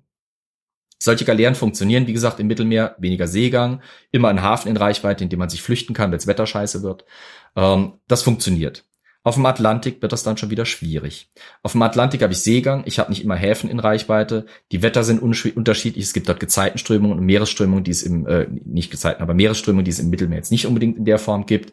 Deswegen brauche ich einen anderen Schiffstyp. Plus, Während im Mittelmeer die Strecken eben kurz sind, das heißt, ich kann auch mit einem kleineren Schiff, mit vielleicht nicht ganz so großem Laderaum immer noch was erreichen, weil ich halt die Schlagzahl an anlaufbaren Häfen und dann Lieferungen erhöhen kann, mhm. brauche ich für diese Reise von Spanien zum Beispiel in die, nach Mittelamerika ziemlich lang. Und ich will ja große Mengen transportieren, also brauche ich auch große Schiffe. Und deswegen ist auch einer der dominierenden Schiffstypen für die atlantische Seekriegsführung die Galeone. Das ist also ein sehr massives Schiff mit einem relativ runden Rumpf, der sehr stabil eben im Wasser normalerweise liegt und äh, wie führe ich damit Krieg oder wie kämpfe ich mit so einer Galeone? Nun, im Prinzip aus Sicht der Spanier oder auf Seiten der Spanier hat sich da vor allem mittelalterliche Kriegführung erhalten. Solche Schiffe werden wirklich in dieser Zeit zu hölzernen Festungen. Und wie bekämpfe ich eine Festung? Naja, mit Belagerungskrieg. Nur halt nicht zu Land, sondern auf dem Wasser. Das heißt, wenn ich auf meinem Schiff sitze, muss ich das behandeln wie eine schwimmende Festung, wie eine schwimmende Burg. Ich brauche einen Höhenvorteil, deswegen wurden viele der Galeonen der damaligen Zeit mit extrem hohen Bug- und Achterkastellen, also am vorderen und hinteren Ende des Schiffes, wurden regelrechte hölzerne Aufbauten hochgezogen, um eben einen Höhenvorteil gegen einen potenziellen Angreifer zu haben. Auch die Bordwände dazwischen wurden extrem hochgezogen, immer um eben diesen Höhenvorteil gegenüber einem potenziellen Gegner zu haben. Das schuf natürlich jede Menge Raum im Schiff, bedeutete aber auch, dass diese Schiffe sehr schwerfällig waren und sehr anfällig für Wind.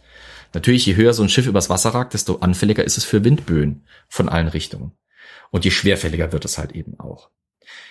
Die Spanier statten ihre Schiffe also entsprechend aus. Das spanische Schiff der damaligen Zeit ist im Durchschnitt sehr groß, sehr massig, sehr mächtig, hat eine Crew, die teilweise sehr klein ist, hat aber sehr viele Seesoldaten an Bord, hat auch eine Menge Kanonen an Bord, aber die meisten der Kanonen sind eher für den Nahkampf geeignet. Wenn es dann eben Bordwand an Bordwand geht, um diese gegnerischen hölzernen Aufbauten zu durchlöchern und dort, dort die dortige Infanterie auszudünnen, bevor man eben in die Kaperung übergeht. Oh, ich höre gerade draußen die Autokorses hupen, na hurra. Das ist also spanische Kriegsführung. Schwere, mächtige Schiffe, sehr hohe Aufbauten, schwerfällig auch häufig, mit mäßiger Artillerie ausgestattet. Zudem sind die Spanier, was das angeht, auch nicht unbedingt sonderlich modern. Also auf so einem spanischen Schiff finden sich teilweise, sagen wir mal, zwischen 12 oder auch mal 40 oder 50 Kanonen. Diese Kanonen sind aber nicht einheitlich sondern es kann passieren, dass von diesen 50 Kanonen man fünf oder sechs verschiedene Typen oder zehn verschiedene Typen hat. Das heißt, ganz kleine Kanonen, für die braucht man eigene Kugeln, ganz große Kanonen, für die brauchst du eigene Kugeln. Das heißt, es kann passieren, dass du auf einem spanischen Schiff zehn oder zwölf verschiedene Kanonenkugeltypen dabei haben musst, um überhaupt alle Kanonen bedienen zu können. Das ist schwierig. Das macht es nämlich auch innerhalb des Schiffes schwierig für Nachschub zu sorgen aus den Magazinen. Das macht diese Schiffe relativ anfällig. Mhm. Auf englischer Seite ist man schon ein ganzes Stück weiter, gerade eben durch die Erkenntnisse von Francis Drake und äh, von vielen anderen Piraten, auch eben Hawkins, hat man andere Taktiken entwickelt. Ein ganz wichtiges Ereignis ist zum Beispiel, dass Hawkins bei dieser Aktion bei San Juan de Ulua ein Schiff dabei hat, das die Jesus von Lübeck genannt ist. Das war eine typische Charakter eigentlich fast noch der damaligen Zeit mit diesen riesigen Aufbauten, extrem massig. Hawkins war nicht glücklich mit diesem Schiff, denn obwohl es riesig groß war und deswegen viele Güter transportieren konnte, also Sklaven äh, und eben Handelsgüter, die er dann aus der Karibik mitnahm, es war schwer zu manövrieren, es war sehr schwerfällig. Er hatte eine clevere Idee. Warum säbel ich diese Aufbauten nicht einfach runter? Ich mache das Schiff leichter, ich mache das Schiff windschnittiger, ich gewinne Manövrierfähigkeit. Und statt dann in den Nahkampf mit den Spaniern zu gehen, eben das, wo sie eben stark sind, nutze ich diese Manövrierfähigkeit und halte immer meinen Abstand zu den Spaniern. Das Spannende ist, schwere Kanonen, die eben auch großen Schaden beim Gegner anrichten können, muss ich immer weit unten im Schiff postieren, damit das Schiff eben schön in der Balance bleibt, nicht kopflastig wird. Dementsprechend durch das Absäbeln von diesen Aufbauten erhielt äh, Hawkins plötzlich ein Schiff, das manövrierfähiger war als vorher, das aber immer noch dieselbe Feuerkraft hatte wie vorher. Das also immer noch enorm viel Schaden anrichten konnte über eine relativ große Distanz. Und das wurde im Prinzip auch dann das Konstruktionsprinzip englischer Galeonen zur damaligen Zeit. Die wurden windschnittiger, schlanker, schmaler. Es wurden auch ganz viele neue Erkenntnisse anhand der Beobachtung von zum Beispiel Fischen gewonnen. Matthew Baker war einer der wichtigsten Schiffbauer der damaligen Zeit. Es gibt von ihm sogar noch Zeichnungen, wo er hingegangen ist und hat einfach mal Hochseefischtypen beobachtet. Er hat verschiedene Schiffstypen ihren Formen her Fischen zugeordnet. Zum Beispiel die Galeere als Hecht. Ein Hecht ist ein Süßwasserfisch. Im Süßwasser muss er sich nicht mit starken Strömungen oder Winden oder irgendwelchen äh, großen Brandungen oder sonst was auseinandersetzen. Also kann er auf Geschwindigkeit sehr lang und schlank gezogen sein, wie eben die Galeere. Schmeißen einen Hecht in den Atlantik und der Hecht wird auf einmal von den Wellen herumgewirbelt wie nur was. Mhm. Und mit, mit lauter solchen Ideen schafften es die Engländer Schiffstypen zu entwickeln, die nach ganz einfachen Prinzip funktionierten. Weniger Seesoldaten, Vermeidung von Kaperkampf, wenn es ging, und überlegene Artillerie, mit gleichzeitig hoher Mobilität, um diese Artillerie nach dem eigenen Gutdünken einsetzen zu können und dem Gegner damit die Initiative und die Möglichkeit der Gegenwehr zu nehmen. Ich erwähne es noch ganz kurz. Es gab noch einen Twitter-Typ dieser bereits erwähnten Schiffstypen, nämlich die sogenannte Galeasse. Äh, könnt ihr euch vielleicht schon vorstellen. Das ist dann quasi eine, äh, schickt eine Galeone und eine Gale äh, Galeere auf einen netten Abend mit ein paar Flaschen Rotwein und das, was dann rauskommt, ist eine Galeasse. Das hat also quasi den Rumpf von einer Galeone und auch hohe Aufbauten zum Teil von einer Galeone, wo man dann auch Kanonen drin postieren, postieren kann. Aber das Ding hat auch Ruderbänke, um eben äh, zum Beispiel über Windstille manövrierfähig zu sein. Ich sag's mal so, die Galeasse ist eine ist eine nette Idee, die auch im Mittelmeer gegen andere Galeeren sehr effektiv war, die aber für die restliche Seekriegsführung, für die restliche Seefahrt äh, eigentlich minder wert war. Also es gab auch Galeassen, die bei der, bei der Armada mitsegelten, so viel kann ich schon mal sagen. Deren Einsatzkapazität war aber eher mäßig. So, lange Vorrede. Jetzt kommen wir langsam ans Eingemachte.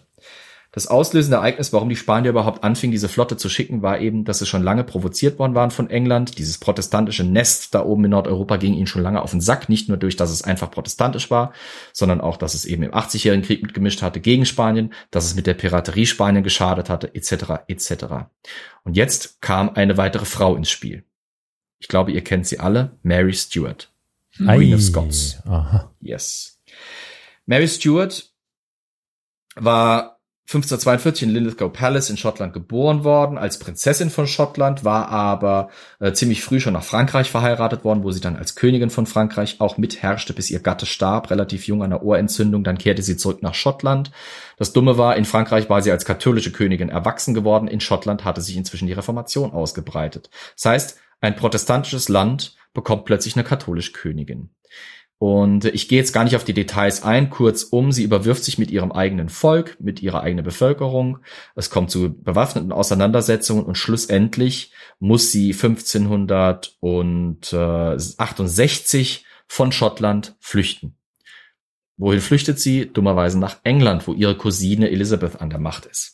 Das Dumme an Mary ähm, Stuart ist, dass sie in ihrer Eigenschaft als Königin von Schottland und aufgrund dynastischer Verbindungen einen Anspruch auf die englische Krone hat. Einen katholischen Anspruch auf die hm. englische Krone. Das bedeutet, aus Sicht der katholischen Welt ist Mary Stuart die potenzielle Anwärterin und der beste Kandidat oder die beste Kandidatin für eine katholische Krone in England. Das weiß auch Elizabeth, deswegen ist Mary Stuart bei ihrer Ankunft in England schon direkt im Prinzip äh, unter, unter Aufsicht, sagen wir mal, unter, unter strenger Aufsicht der englischen Krone. Sie ist Gefangene der englischen Krone. Und zwar bis in die, 16, in die 1580er. Diese Frau hatte echt ziemliches Pech in ihrem Leben. Sie war eigentlich ähnlich wie Elizabeth eine sehr intelligente, gebildete Frau, eine beeindruckende Frau. Also das 16. Die ausgehende 16. Jahrhundert hat so viele beeindruckende Frauen. Viele von ihnen hatten furchtbares Pech und kamen unglaublich ungünstig zwischen die Zahnräder der Geschichte und der Politik. Mary Stuart war eine davon. Ähm, sie wurde 1586 erwischt, wie sie mit einem jungen katholischen Adligen namens Babington äh, eine Verschwörung ausarbeitete. Zur, ganz kurz zur Einbettung in den Kontext. Kurz vorher hatte der katholische Papst, also der Papst, äh, alle Katholiken in England von der Lehnstreue zu Elisabeth freigesprochen, hatte Elisabeth exkommuniziert obwohl sie ja eigentlich gar nicht mehr katholisch war, aber naja, so funktionierte das halt damals noch. Ähm, und es war im Prinzip auch gleichzeitig eine, eine, eine Bulle herausgegangen, wo drin stand, jeder katholische äh, Engländer oder überhaupt jeder Katholik, der es schaffte, Elizabeth zu ermorden, würde dafür Stantepede ohne Umwege ins Himmelreich kommen und ähm, in eben Glückseligkeit an, an der Seite des Herrn auf Ewigkeit sitzen dürfen. Also es war eine geladene Situation, in der eben Mary sich dann noch dazu hinreißen ließ, mit so einem katholischen äh, Adligen zu, zu plotten, also sich, sich zu verschwören. Elizabeth hatte einen sehr fähigen äh, Spionagemeister. Vielleicht erinnert ihr euch noch an ein Was bin ich, äh, wer bin ich äh, Quiz, wo ich Francis Walsingham genommen hatte. Das war ein wirklich brillanter Kopf seiner Zeit, der es schaffte, ein Spionagenetz aufzubauen, das seinesgleichen in Europa damals suchte. Und er hatte schon sehr lange sein Augenmerk auf Mary Stuart. Und ähm, es gab schon sehr lange eine ganz gewaltige Gruppe von Mächtigen in England, die im Prinzip den Kopf Marys forderten oder zumindest die Ausweisung. Sie wollten Mary aus dem Land haben, um diese Gefahr für Elizabeth und die äh, Tudor-Dynastie zu bannen. Hm. Nach diesem Erwischen bei der Verschwörung ähm, kam es dann zu einem typischen Beispiel für elisabethanische äh, widersprüchliche Politik. Am 1.2.1587, nachdem ein Gericht äh, unter merkwürdigen Umständen Mary schuldig gesprochen hatte des Hochverrats, äh, unterschreibt Elizabeth die Hinrichtungsurkunde. Überreicht sie ihrem zweiten Staatssekretär William Davison mit der Auflage, diesen Vertrag erst einmal unter Verschluss zu behalten, ihn nicht an das Privy Council, also an ihren Kronrat weiterzugeben. Davison ist überfordert, weil das ist jetzt quasi eine königlich unterzeichnete Urkunde, die eigentlich der Ausführung hart. erreicht sie quasi weiter an das Privy Council. Privy Council sieht seine Chance gekommen, äh, beziehungsweise versteht es so, dass Mary, äh, quasi, dass Elizabeth Mary hingerichtet sehen will, aber sie es nicht überwinden, sich nicht überwinden kann, alleine diesen Befehl zu fällen. Alle Mitglieder des, äh, des Privy Council, der, des Kronrates, unterzeichnen diese Urkunde und führen die Hinrichtung aus. Und zwar äh, 17 Tage nach der Unterzeichnung der Urkunde. Da wird in Fotheringhay Castle Mary Stuart geköpft. Eine Hinrichtung, die auf mehrerlei Hinsicht interessant war. A, war es eine sehr unsaubere Angelegenheit, denn es brauchte drei Schläge mit der Axt, bis der Kopf endlich von dem Rumpf getrennt war. Sehr unangenehm, ja. Wow. Zweitens, Mary Stuart wurde entkleidet, bevor sie geköpft wurde. Das war üblich, Echt? um eben zum Beispiel Halskrause und Kleider, äh, Kleidungsgegenstände vom Hals oh. zu entfernen. Das heißt, sie stand quasi, wie das, wie gesagt, üblich war, in ihrem Mieder dort. Und ihr Mieder so. war Scharlachrot. Scharlachrot war die Farbe katholischer Märtyrer. Das war also eine Symbolwirkung, die da geschehen war. Nun, kurz, lange Rede, kurzer Sinn. Mary Stuart war tot. Eine, eine englische protestantische Königin, exkommuniziert durch den Papst, hatte eine gesalbte, gekrönte katholische Königin von Schottland hinrichten lassen.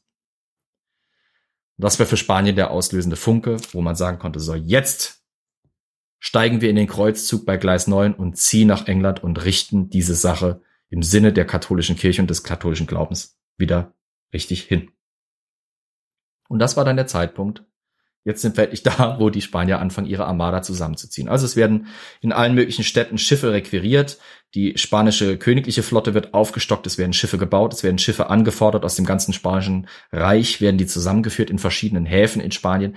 Wie gesagt, das Ganze geht ähnlich wie mit den Goldflotten nicht unbeobachtet einher. England kriegt das mit. In England weiß man, was kommen wird. Und deswegen ziehen auch die Engländer eine Flotte zusammen mehrere Flotten sogar, und entscheiden sich sogar 1587 zu einem Präventivschlag. In dem Hafen Cadiz liegt eine sehr große spanische Flotte von circa 60 bis 65 Schiffen bereit. Insgesamt liegen in Cadiz um die 80 Schiffe, da sind auch freie Handelsschiffe dabei, internationale Handelsschiffe würde man quasi sagen. Aber es liegt vor, Entschuldigung, aber es liegt vor allem eben ein Kontingent von äh, ungefähr, wie gesagt, fünf bis sechs Dutzend spanischen Schiffen dort. Außerdem sind tonnenweise Versorgungsgüter für dieses große Unternehmen der spanischen Armada in Cadiz gelagert. Sir Francis Drake, der berühmte Pirat und damalig, wie gesagt, mit beste Seekommandant, den England hatte, äh, bekommt eine Flotte aus vier königlichen Galeonen äh, und 20 privaten Schiffen quasi. Da haben sich also quasi Handels Häuser und Händler quasi mit ihren privaten Schiffen, Handelsschiffen, die bewaffnet wurden, äh, beteiligt. Ähm, warum machen die das nun? Weil quasi die Prisen, also der die Beute, die bei solchen Aktionen gemacht wurde, wurde aufgeteilt. 50 Prozent bekam die Krone, 50 Prozent wurde unter den Privatunternehmern quasi aufgeteilt. Das heißt, man konnte wirklich mit solchen Aktionen Mordsgeld machen. Das war im Prinzip private Kriegführung auf äh, Unternehmensniveau, fast schon. Ähm, das heißt, Drake bekommt da ungefähr 24 Schiffe gestellt, mit denen segelt er nach Cadiz. Mit dieser neuen englischen Kriegsführung auf Distanz, mit einer starken Betonung von mobile, von mobile, äh, mit einer starken Betonung von Mobilität, von Artillerienutzung, schafft es Drake, diesen Hafen tatsächlich zu überwinden. Also er schafft es, in den äußeren Hafen einzulaufen. Da wird er von spanischen Galeeren begrüßt. Die schießt er regelrecht aus dem Wasser. Andere spanische Schiffe. Ich höre schon jemanden atmen, ja? Ja, äh, genau. Ich hatte nämlich kurz überlegt, wo denn Cadiz ja. jetzt nochmal liegt und äh, was ja. ja, ob er quasi schon durch die Straße von Gibraltar durch musste oder nicht. Äh, musste er nämlich nicht. Aber ja. was ich dann gesehen habe, ist tatsächlich diese interessante geografische Funktion dieses Hafens. Es Richtig. gibt eine vorgelag ja. vorgelagerte Insel, fast schon, die mit einem dünnen Streifen mit dem Festland verbunden ist. Also wirklich, ja, es ist, äh, wundert nicht, dass das da ein wichtiger Hafen war, weil der ist ziemlich gut geschützt. Sieht echt Absolut. interessant aus. Es, es war so, dass Cadiz hatte nicht nur einen Hafen, es hatte einen äußeren Hafen und eine innere Rede, also einen inneren Hafen quasi. Dieses äußere Hafenbecken, das segelt Drake quasi rein, weil das war das, was nach außen offen war zum Meer hin. Dort wurde er von spanischen Schiffen begrüßt, die er, wie gesagt, ziemlich leicht besiegte, sogar beeindruckend besiegte. Das war eigentlich der erste Warnschuss für die Spanier, wo sie hätten merken sollen, da kommt was ganz Neues auf uns zu. Dann schaffte er es aber auch noch, die Landbefestigungen, diesen äußeren Hafen von dem inneren Hafen schützten äh, oder abtrennten, zu überwinden. Und wie gesagt, dann kam der in diesen inneren Hafen, wo diese Schiffe vor Anker lagen, ohne dass sie sich wehren konnten. Teilweise hatten diese Schiffe sogar ihre Segel gar nicht an Bord, weil die erstmal fertig gemacht und repariert werden sollten. Die hatten teilweise gar nicht genug Takelage an Bord, die hätten gar nicht segeln können, selbst wenn sie gewollt hätten. Mhm. Und dann ist es im Prinzip Fische in einem Fass erschießen. Mhm. Drake schafft es von diesen 60, äh, circa 60, 65 Schiffen zwischen, die Berichte variieren, 25 bis 37 zu versenken. Der fackelt die teilweise einfach ab, während die an ihren Molen liegen. Weil er schickt dann auch Leute an Land, die quasi äh, von Land her äh, diese Kai-Anlagen stürmen und da äh, die Schiffe plündern oder eben versenken auf alle möglichen Arten und Weisen, die diese Versorgungslager und Ressourcenlager abfackeln, die da eben bereitstehen. Äh, vier Schiffe erbeutet er auch noch. Alter Falter. Das Bittere war vor allem, also diese Aktion ist im Englischen wird sie gerne so als The Singeing of the Spanish King's Beard bezeichnet. Also da wurde dem Engl spanischen König durch England der Bart angesenkt. Und äh, es war auch wirklich bitter, weil die Schiffe waren nicht so unbedingt so schlimm. Spanien hatte Unmengen an Schiffen, auch durch, wie gesagt, durch Portugal das dazu. Das waren zwei maritime Mächte, die ihresgleichen suchten, waren da vereint worden. Was aber fast noch bitterer war, waren diese Versorgungsgüter. Äh, ein Posten wird da immer gerne hervorgehoben, deswegen mache ich es auch. Fassdauben. Wisst ihr, was das sind? Dauben? Die Hölzer, aus denen man Fässer herstellt. Aha, aha. Das kann man nicht aus frischem Holz machen. Das muss gelagertes, gereiftes Holz sein. Mhm. Das heißt, das braucht ein paar Jahre, bis das für ein Fass geeignet ist. Und diese waren teuer. Wenn man sich vorstellt, dass alles auf diesen Schiffen von Wasser über Nahrungsmittel bis zu Schießpulver in Fässern gelagert und transportiert werden musste, waren Fässer unheimlich wichtig. Und dass dann da ein ganzes Lager voll mit diesen Fassdauben, Tausenden, vielleicht Hunderttausend von diesen Fassdauben abfackelte, war echt bitter für Spanien, denn es musste die erstmal nochmal neu ankaufen. Es musste ordentliche, taugliche Fassdauben aus ganz Europa ankaufen. Nur sobald halt eben Spanien anfing, da äh, Bedarf anzumelden, stiegen die Preise natürlich ins Horrende. Hm. Das war natürlich also ein wirklicher Rückschlag für die spanische Armada. Hielt sie aber ultimativ nicht auf. Für England war es erster direkter Prestigegewinn. Drake hatte wieder mal gezeigt, dass er einfach ein grandioser Seeanführer war. England hatte gezeigt, dass es die Kapazität hatte, Spanien ganz gewaltig an äh, ja, den Bart zu treten. Ich wollte jetzt gerade eigentlich was anderes Behaartes nennen, aber der Bart reicht dann eben auch. Ähm, ultimativ war es, wie gesagt, nicht unbedingt jetzt so, dass dann die spanische Armada abgeblasen war, sondern es musste eben neu ausgerüstet werden. Das schafften die Spanier dann auch. Und so schafften sie es eben dann bis 1588. Also man merkt schon, 1587 war dieser Angriff auf Cadiz. Das war auf die spanischen Pläne um ein Jahr zurück. Also wäre Cadiz nicht passiert, hätte man wahrscheinlich 1587 schon eine Armada nach England geschickt. So wurde es dann eben um ein Jahr verschoben. England hatte ein bisschen äh, nochmal äh, Verschnaufpause gewonnen. Spanien musste nachrüsten. Dann kam aber eben äh, 1588 ist dazu, dass die spanische Armada ausgerüstet war, war vollständig und es gab auch einen Plan, was passieren sollte. Die Flotte aus insgesamt 130 Schiffen sollte unter dem Kommando von Alonso Pérez de Guzmán y Sotomayor, dem siebten Herzog von Medina Sidonia und Grande ersten Ranges von Spanien, von Spanien aus durch die Bucht von Biscaya in den Ärmelkanal segeln. Sein Vizeadmiral Juan Martinez äh, de Recalde sollte ihm beiseite stehen dabei.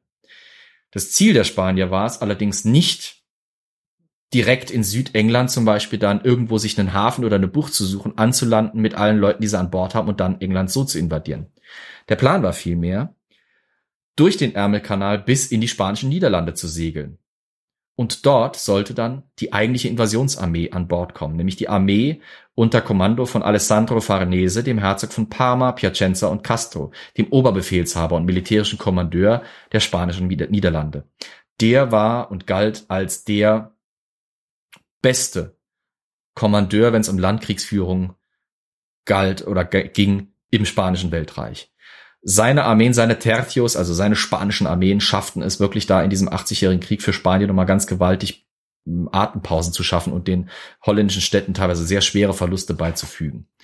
Dieser Mann sollte quasi mit seiner Armee und äh, jede Menge äh, leichten und äh, einfach zu konstruierenden Transportschiffen in Holland bereitstehen, bis die spanische Armada den Kanal hinaufgesegelt war. Und dann sollte die Armada eigentlich eine Art Eskortaktion machen. Ähnlich wie die Landungen am D-Day im Zweiten Weltkrieg sollte dann eben diese Armada für diese Transportflotte, für die Soldaten und Armeen eben quasi den Geleitschutz bilden, um dann diese kurze Strecke von Holland nach England zu überwinden.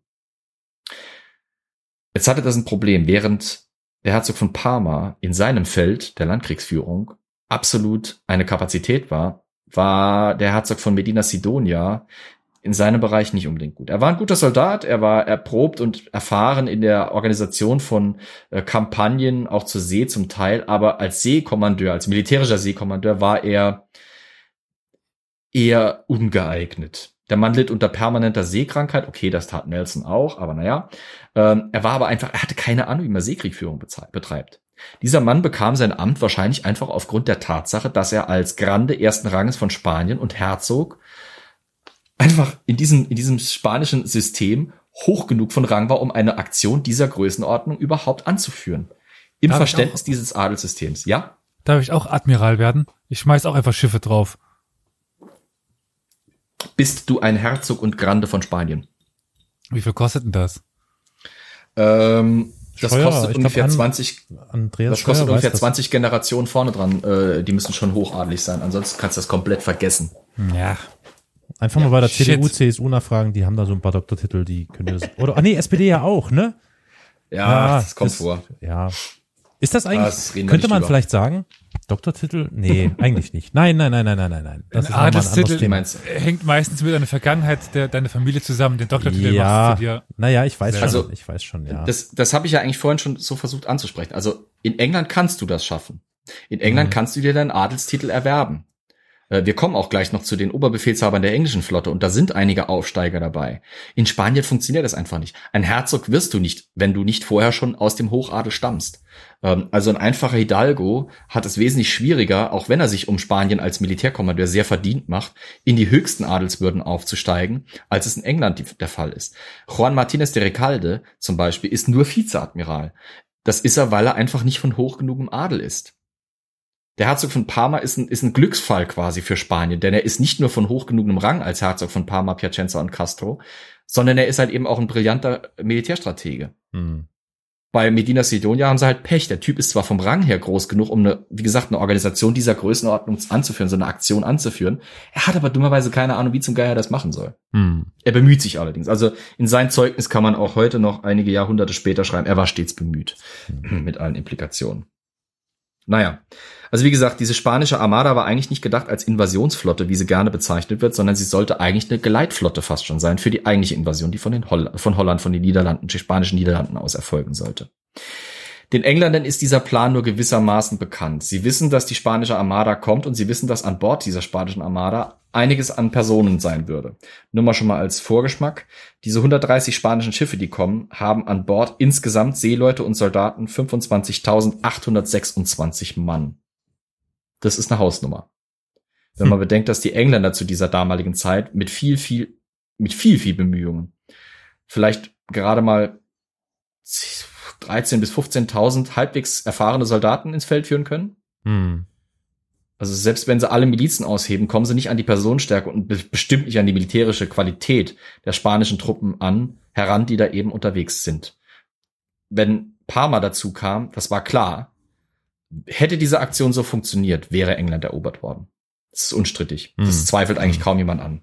Die Armee von Medina Sidonia hätte äh, laut äh, den Plänen um die 30.000 Mann nochmal umfasst. Das heißt, in Spanien, äh, aus Spanien und aus den spanischen Niederlanden, Niederlanden wären ungefähr um die 50.000 Mann in England gelandet. Das hätten die Engländer nicht zurückschlagen können. Deswegen war der englische Plan auch relativ simpel. Die Armada darf einfach nicht landen. Diese Armada muss auf See besiegt werden. Mhm. Dementsprechend waren die Pläne, also wie gesagt, auch dementsprechend, man schickt die Flotten äh, in die südenglischen Häfen, vor allem Plymouth. Dort sammelt man sie. Und von dort aus wollte man schon ab dem Moment, wo die spanische Armada in den Kanal eindringt oder drang, im Prinzip wie der Terrier, wie der englische Terrier äh, in ihren Waden hängen. Der Oberbefehl der englischen Flotte unterlag Charles Howard, dem First Earl of Nottingham und Second Baron Howard of Effingham, man nennt ihn einfach meistens Charles Howard of Effingham, das ist einfacher.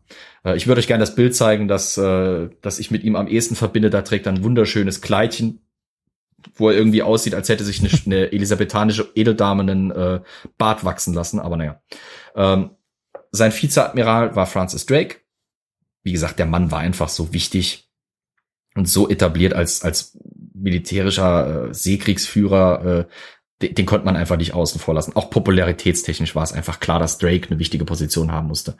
Und auch ähm, John Hawkins war als Vizeadmiral dabei. Es gab aber noch andere Kapitäne, äh, unter anderem Martin Frobisher, William Winter, ähm, auch, ah, wie hieß der nochmal? Ähm, ich habe vor Augen. Der Frobisher oder ist das nur eine, derselbe Familienname? Äh, das kann sein. Ich weiß nicht, welchen Frobisher du jetzt gerade meinst. Martin Frobisher war halt ein Entdecker, Seekriegsfahrer, ja, genau. Pirat auch. Ne? Ja, das war er. Die Frobisher ähm, Bay auch, und so. Genau, genau, ja, genau. Er war, er war das. Also ganz viele von denen. Äh, das, das war ein relativ überschaubarer Personenstamm, der da wirklich in diesem in diesem Zeitraum für äh, die englische Exploration und Frühkolonisierung extrem wichtig war. Auch zum Beispiel Walter Raleigh, der war auch eben unter den Kommandeuren bei der Armada, äh, ebenfalls ein vor allem maritimer Unternehmer, der es geschafft hatte, weil er einfach in den elisabethanischen Hof gut reinpasste, als gut aussehender, gebildeter, charmanter Mann. Äh, da schaffte er es unheimlich viel, Boden gut zu machen und äh, zu einer wichtigen Person aufzusteigen. Die englische Flotte, die sich den Spanier gegenüberstellen würde, klingt auf dem Papier gar nicht so schlecht.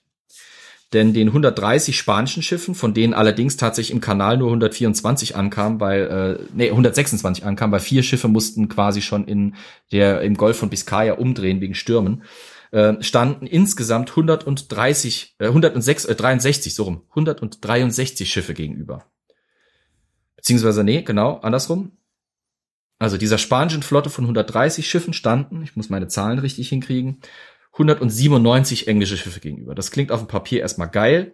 Von diesen 197 Schiffen waren allerdings nur 34 königliche Schiffe, der Rest waren private.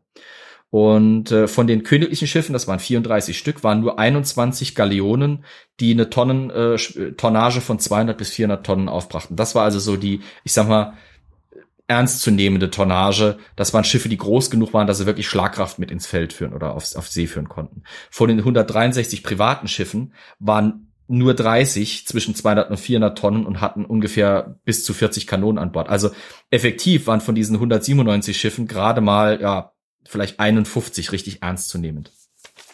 Bei der spanischen Flotte war es ein bisschen komplizierter. Wie gesagt, 130 Schiffe kamen, aber äh, die waren aufgeteilt in zehn Geschwader ähm, die nach ihren Herkunftsregionen auch eingeteilt waren. Also es gab das Portugal-Geschwader, das bestand äh, aus zwölf Schiffen unter dem direkten Befehl von Medina Sidonia. Äh, nur mal, um mal so einen Maßstab zu bringen. Dieses Geschwader von Portug aus Portugal brachte insgesamt Schiffe, äh, zwölf Schiffe mit einer Gesamttonnage von 7.385 Tonnen mit sich, mit 387 Kanonen an Bord, 2991 Seesoldaten und 1147 Mann Crew. Das klingt geil, weil das war auch eins der schwersten und schlagkräftigsten Geschwader der spanischen Flotte. Denn andere Geschwader, wie zum Beispiel das Transportgeschwader, das die Flotte mitführte, mit 23 Schiffen unter dem Kommando von Juan Gomez de Medina hatte 608 Mann Crew und 3121 Mann Seesoldaten, aber kaum Kanonen an Bord. Es gab also in der spanischen Flotte äh, gerade mal etwa so viele Kampfschiffe wie bei den Engländern. Also auch wenn diese, diese Schiffszahlen unheimlich verwirrend, weil ähnlich gleich und, und, und, vielleicht beeindruckend und, und über, also irgendwie auch überwältigend klingen, tatsächlich gegenüber standen sich auf beiden Seiten vielleicht jeweils, wie gesagt, um die jeweils 50, 60 wirklich ernstzunehmenden Schiffe, die als Kriegsschiffe auch ausgelegt waren. Das war ein Problem.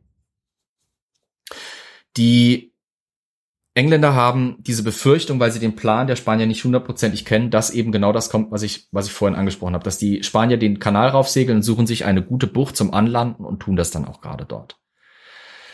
Deswegen liegt die Flotte in Plymouth, ganz westlich in England. Das war auch der erste Hafen, wo man die Angst hatte, weil das eben ein Hafen war, der groß genug für diese Flotte war, dass der angelaufen werden könnte. Die spanische Armada segelt nun, wie gesagt, am 19. Juli in den Kanal ein. Die Flotte in Plymouth wird benachrichtigt, wird alarmiert, segelt aus dem Hafen heraus und äh, liegt dann eben bereit. Zum Erschrecken der englischen Flotte segelte diese spanische Armada in einer ganz schwer zu knackenden Formation, nämlich in einem Halbmond.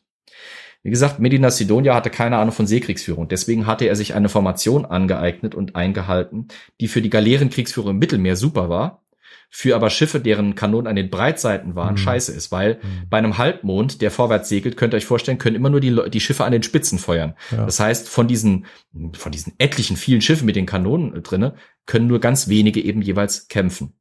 Naja, und, die Engländer, und, und der ja. äußere Rand vielleicht auch noch, ne? So, aber es ist natürlich, ja, hm, okay.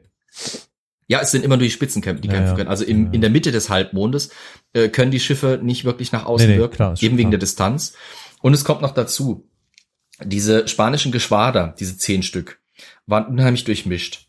Das Portugal-Geschwader ein Kampfgeschwader. Das Kastilien-Geschwader unter Diego Flores de Valdes auch noch ein Kampfgeschwader. Das neapolitanische Geschwader hatte nur vier Schiffe. Das waren eben Galeassen unter dem Kommando von Hugo de Moncada y Gralla.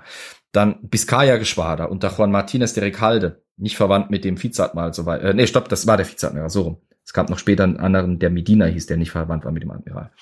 Das war auch wieder ein schweres Geschwader, aber sehr träge Schiffe. Andalusien-Geschwader, äh, Gyopuscoa-Geschwader, Levante-Geschwader und so weiter. Es gab noch Galeeren-Geschwader. Das sind so bunt gemischte Schiffstypen mit unterschiedlichen Größen, unterschiedlichen Gewichten und unterschiedlichen Segelfähigkeiten überhaupt, dass diese diese Flotte zusammenzuhalten extrem schwer war, weil es gab Schiffe, die wären sehr mobil gewesen, die hätten auch effektiv kämpfen können. Aber weil sie strikt in dieser Formation bleiben mussten, in der auch sehr, sehr langsame Schiffe segelten, mussten sie ihre eigene Mobilität opfern während schwere Schiffe permanent unter Vollsegel fahren mussten, um überhaupt Schritt halten zu können mit dem Rest der Flotte. Also es war wirklich, es war eine unheimlich blöde Situation für die Spanier.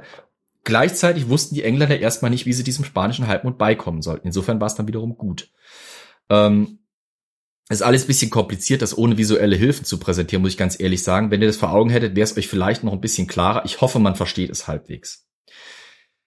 Es kommt also jetzt zu dem ersten Gefecht. Vor Portsmouth versuchen die Engländer zu verhindern, dass die spanische Armada eben in diesen Hafen von Portsmouth einläuft. Äh, es passiert bei diesem Gefecht relativ wenig. Die Engländer beweisen, dass sie über relativ große Distanz die spanischen Schiffe beharken können und äh, weil sie auch verschiedene andere Kanonentypen an Bord haben. Die englischen Schiffe haben vor allem Kanonen mittlerer Kaliber an Bord. Also kleine Kaliber wären zum Beispiel Kanonen von zwei oder vier oder sechs oder acht Pfund. Mittlere Kaliber wären dann so ab sagen wir mal 18 bis, äh, sagen wir mal so 36 Pfund äh, Kugelgewicht. Also nicht die Kanonen sind so schwer, sondern die Kanonenkugeln, die verschossen werden. Und schwere Kanonen wären dann so alles über 36 Pfund. Da gibt's dann so irgendwelche vier, äh, 42 oder 48 Pfund Geschütze, die sind dann schon ziemlich mächtig und reißen fette Löcher, aber die Kanonenkugeln fliegen halt nicht so weit, weil man braucht halt, je schwerer die Kanonenkugel ist, desto mehr Wucht natürlich auch. Äh, und dann gibt's äh, auch noch ganz große Monsterkanonen von 64 Pfund. Die Dinger sind da wirklich, das sind äh, quasi äh, Panzerfäuste fast schon im Vergleich zu den restlichen Kanonen. Ähm, die Engländer haben also eine sehr, sehr große äh, Betonung oder eine sehr große Kapazität an mittelschweren Kanonen, die sehr effektiv sind, weil sie weit genug schießen und groß genug Durchschlagskraft haben, dass sie eben aus großer Distanz Schaden anrichten können. Die Spanier, wie gesagt, haben an Bord ihrer Schiffe vor allem sehr schwere Kanonen, die im Nahkampf extrem viel Schaden anrichten, deren Kanonenkugeln aber nicht weit fliegen und sehr leichte Geschütze, die vielleicht relativ weit schießen können, aber auf große Distanz nicht mehr die Wirkung haben, wie sie es auf die kurze Distanz haben. Deswegen dieses erste Gefecht vor Portsmouth verläuft so, die Engländer bilden eine Linie, fahren an die Spanier ran, sie pumpen einige Breitseiten Richtung der Spanier, zerfetzen da auch einiges an Menschen und an Takelage, Segeln und Bordwänden, aber keines der spanischen Schiffe wird versenkt oder auch so weit zerschossen, dass es irgendwie in Gefahr kommt zu sinken.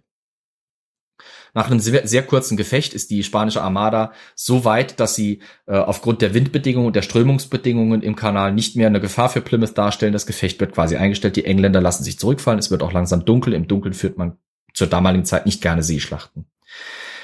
Francis Drake bekommt jetzt den Auftrag, mit seinem Geschwader an Schiffen die englische Flotte anzuführen über die Nacht. Das heißt, er soll mit seinen Schiffen vorne wegfahren, Positionslampen zünden, sodass die Flotte an diesem Licht sich orientieren kann.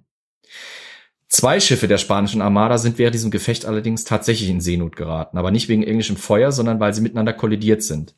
Das eine ist die Nuestra Senora, äh, Senora del Rosario, also unser liebe Frauen vom Rosenkranz, und das andere ist die San Salvador, der heilige Erretter. Diese beiden Schiffe sind seeuntüchtig, weil sie sich eben gerammt haben, Masten sind gebrochen und äh, Dementsprechend konnten die Schiffe einfach nicht mehr mit der, mit der Armada Schritt halten. Man versucht sie zu schleppen, es hat nicht geklappt. Die Rosario wird zurückgelassen.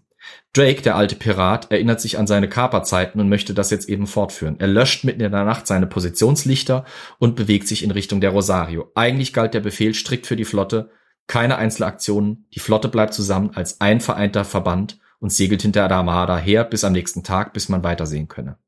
Drake brachte die Flotte, die englische Flotte damit echt in mächtige Gefahr. Während er nämlich die Rosario kaperte tatsächlich und aufgrund seines Rufes alleine schon dafür sorgte, dass die Crew nicht unbedingt gerade viel Kampfesgeist aufbrachte, segelte die englische Flotte, die aus, wie gesagt, generell eher schnelleren Schiffen bestand, immer näher und immer weiter in diesen spanischen Halbmond von hinten hinein, sodass am nächsten Morgen, während Drake diese Rosario erobert hatte, die englische Flotte sich plötzlich mitten in der spanischen befand und erst einmal unter wildem Gefecht und wildem Geballere der Spanier sich zurückfallen lassen musste, um eben nicht in Gefahr zu kommen, dass dieser spanische Halbmond sie gerade mal schnell zerquetscht. Hm. Ich wüsste echt gern, wie das ausgesehen ja, hat. So ja. morgens, äh, Moment mal, das Schiff da drüben, falsche Fahne. Oh shit. ja, ja. Ja, das muss man, es ist schon wirklich krass. Das muss man wirklich sich vorstellen im frühen Morgengrauen, äh, dass die englischen Ausgucke plötzlich merken, die Masten da um uns herum, das sind nicht mehr unsere vor allem die Führungsschiffe eben dann, äh, die merken plötzlich, das sind nicht unsere Schiffe, die da gerade vor uns segeln.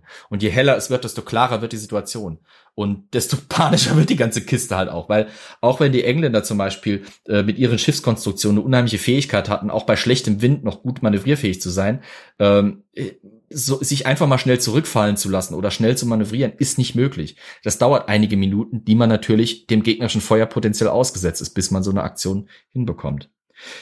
Also wie gesagt, Drakes Aktion war gefährlich. Gleichzeitig brachte er aber wichtige Erkenntnisse für die Engländer, nämlich bei der Eroberung der Rosario wurden einige Faktoren klar, die die spanische Armada oder die Stärke der spanischen Armada relationierten. A.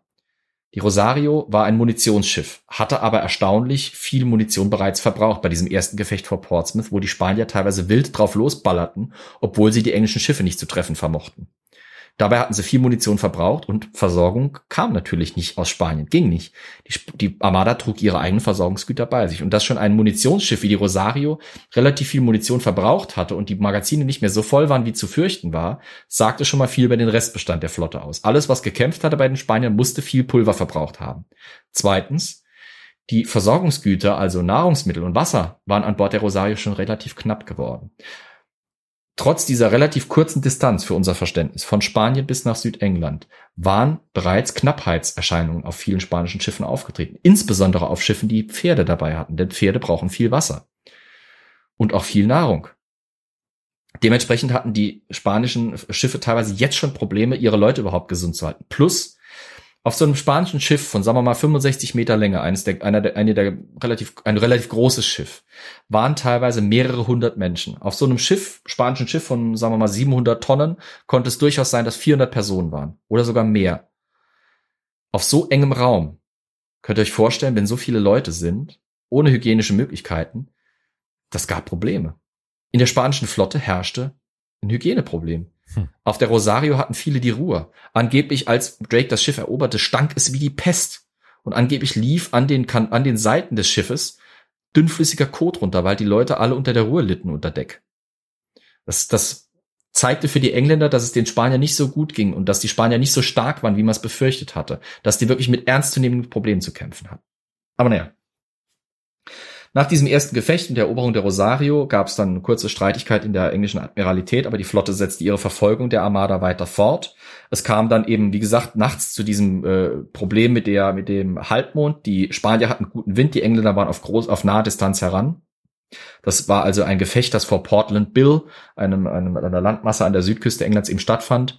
Äh, die Engländer, wie gesagt, ließen sich zurückfallen. Das Gefecht äh, blieb im Prinzip ereignislos. Die Spanier ver verpulverten im wahrsten Sinne des Wortes viel Munition erreichten aber nicht viel. Dann erreichte die Armada aber die Südküste, äh, den Bereich der Insel of, der Isle of Wight. Die Isle of Wight ist ja der englischen Küste vorgelagert. Das Stück Meer, das zwischen der Isle of Wight und dem englischen, ich nenne es mal Festland eben liegt, nennt man den Solent. Das ist ein sehr geschütztes Meergebiet und die Befürchtung der Engländer war, dass die Armada im Prinzip in diesen Solent einlaufen könnte und dort eine Operationsbasis fast schon errichten könnte. Das galt es zu verhindern.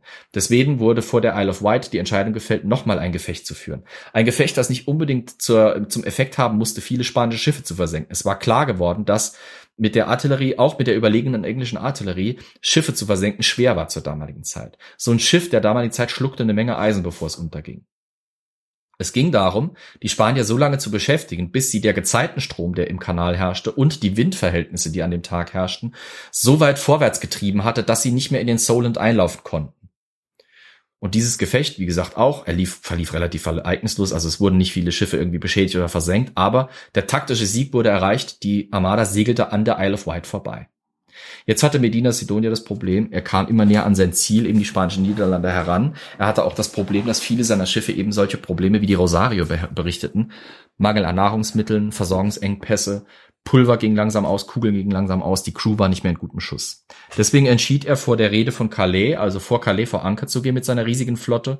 Äh, die Franzosen waren offiziell in diesem Konflikt neutral. Er hoffte quasi in Calais seine Flotte nochmal aufstocken zu können mit, mit Versorgungsgütern, Wasser, Nahrungsmittel etc.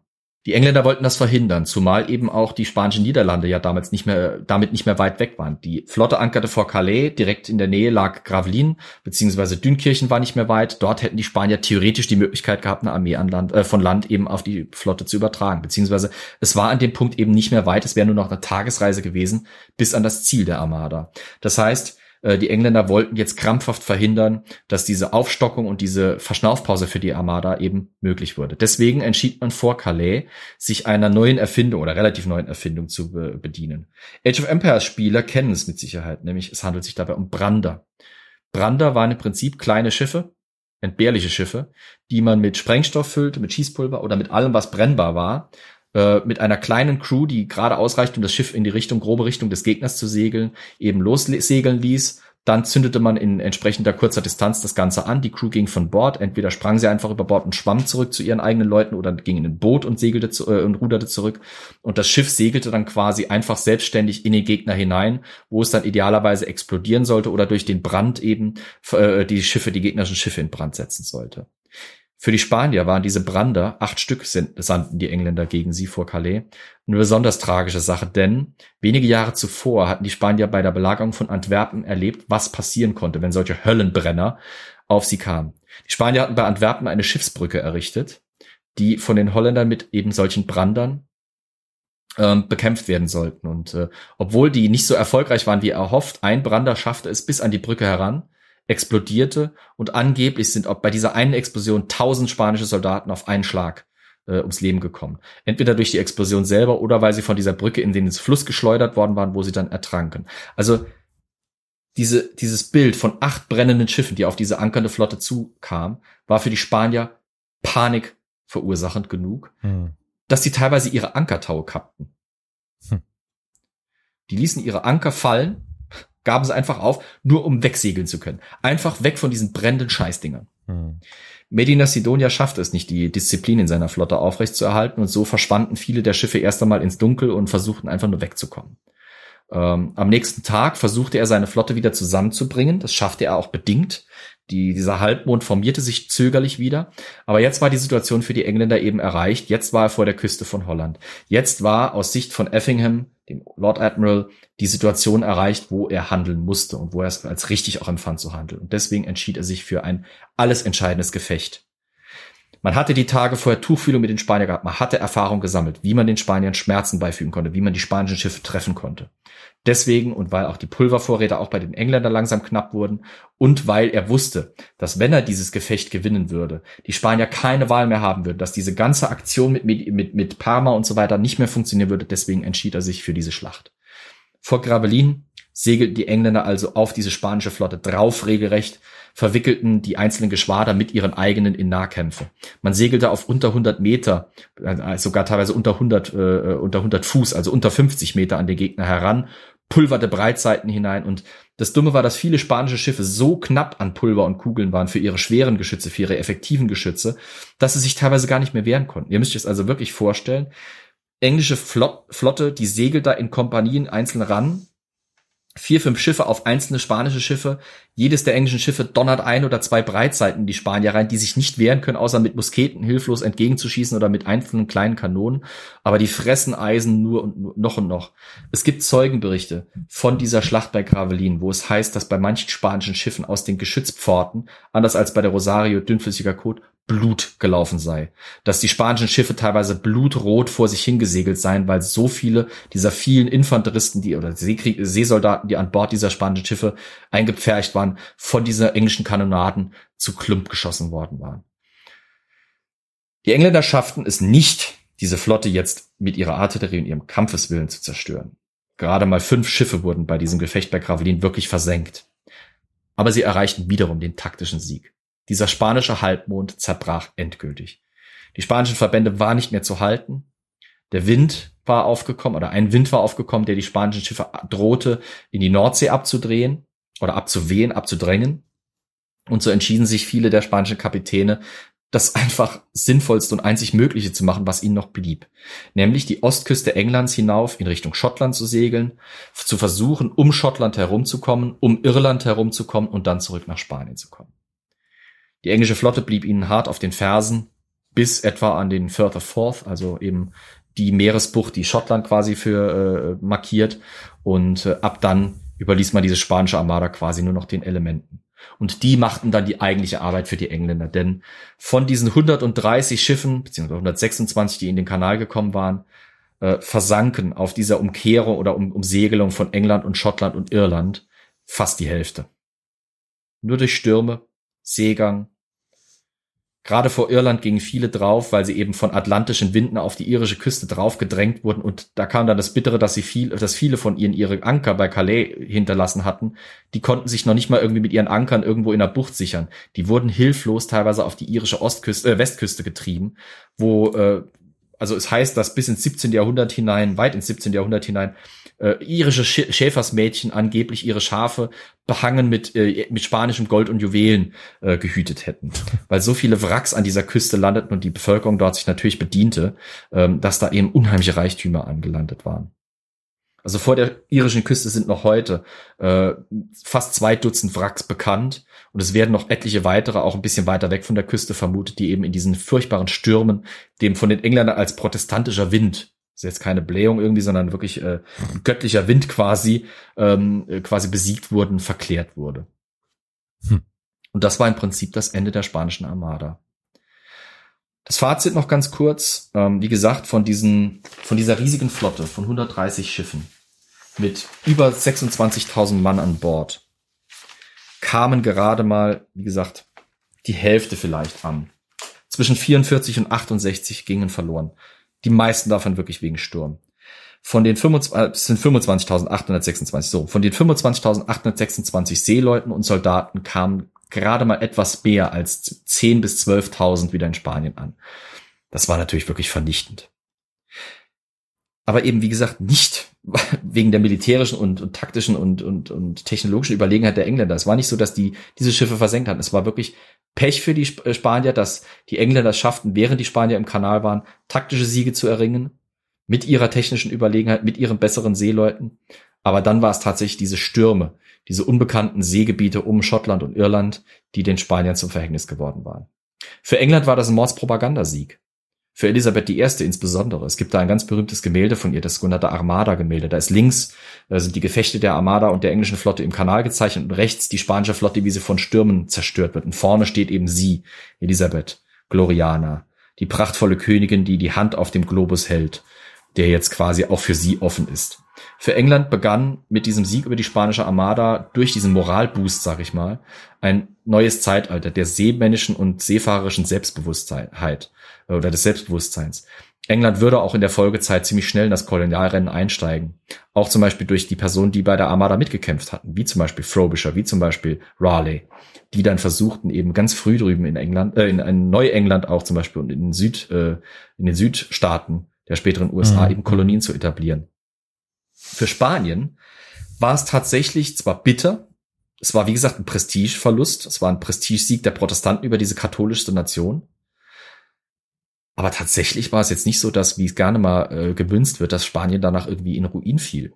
Ja. Klar, es war eine teure Angelegenheit gewesen. Also nur, dass ihr Maßstab habt, diese ganze Armada-Aktion hat die spanische Krone circa 10 Millionen Dukaten gekostet. Das ist eine Menge.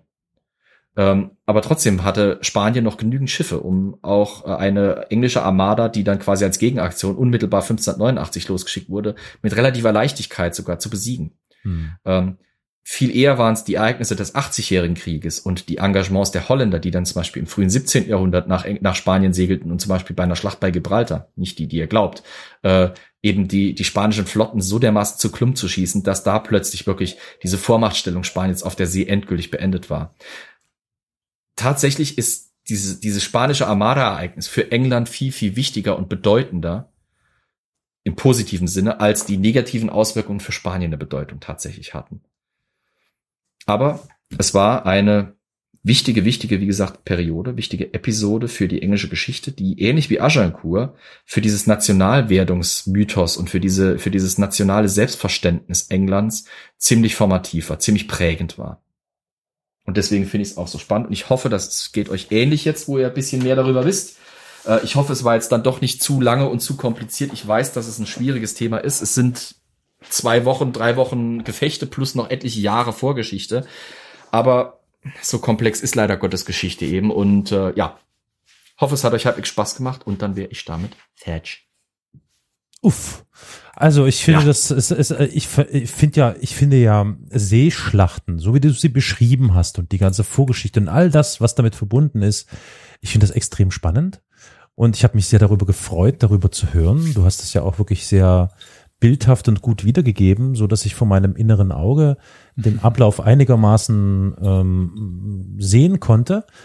Und ich finde, wir haben viel zu wenig äh, Piraterie äh, beziehungsweise Seeschlachten. Das müssen, das müssen wir auch, äh, auch mit aufnehmen ins Portfolio.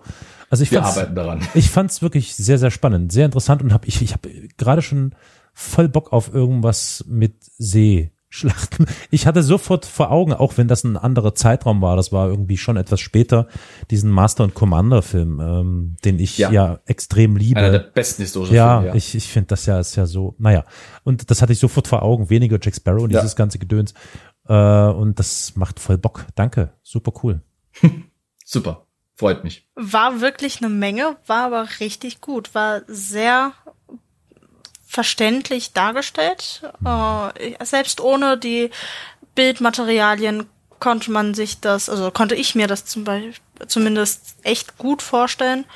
Und ja, fand das auch sehr gut, dass du die ganze Vorgeschichte mit reingenommen hast, weil nur so versteht man halt auch wirklich die Ereignisse und ja. was da so abgeht. Und an dieser Stelle ein ganz besonderes Lob an dich, dass du es geschafft hast, die Geschichte von Elisabeth und Mary Stuart zu erzählen, ohne dass einer davon in deiner Erzählung mit irgendwem geschlafen hat und nur deswegen irgendwas gemacht hat und dass sie nur wegen ihren sexuellen Reizen irgendwie ja, ja. wichtig war, weil das kommt eigentlich jedes Mal, wenn Ach, irgendeine ja? wichtige hm. Frau nee. an der Macht ist, kommt immer, ah ja, sie hat ja nur hm. Männer mit ihren Reizen bezirzt oder sonst irgendwas.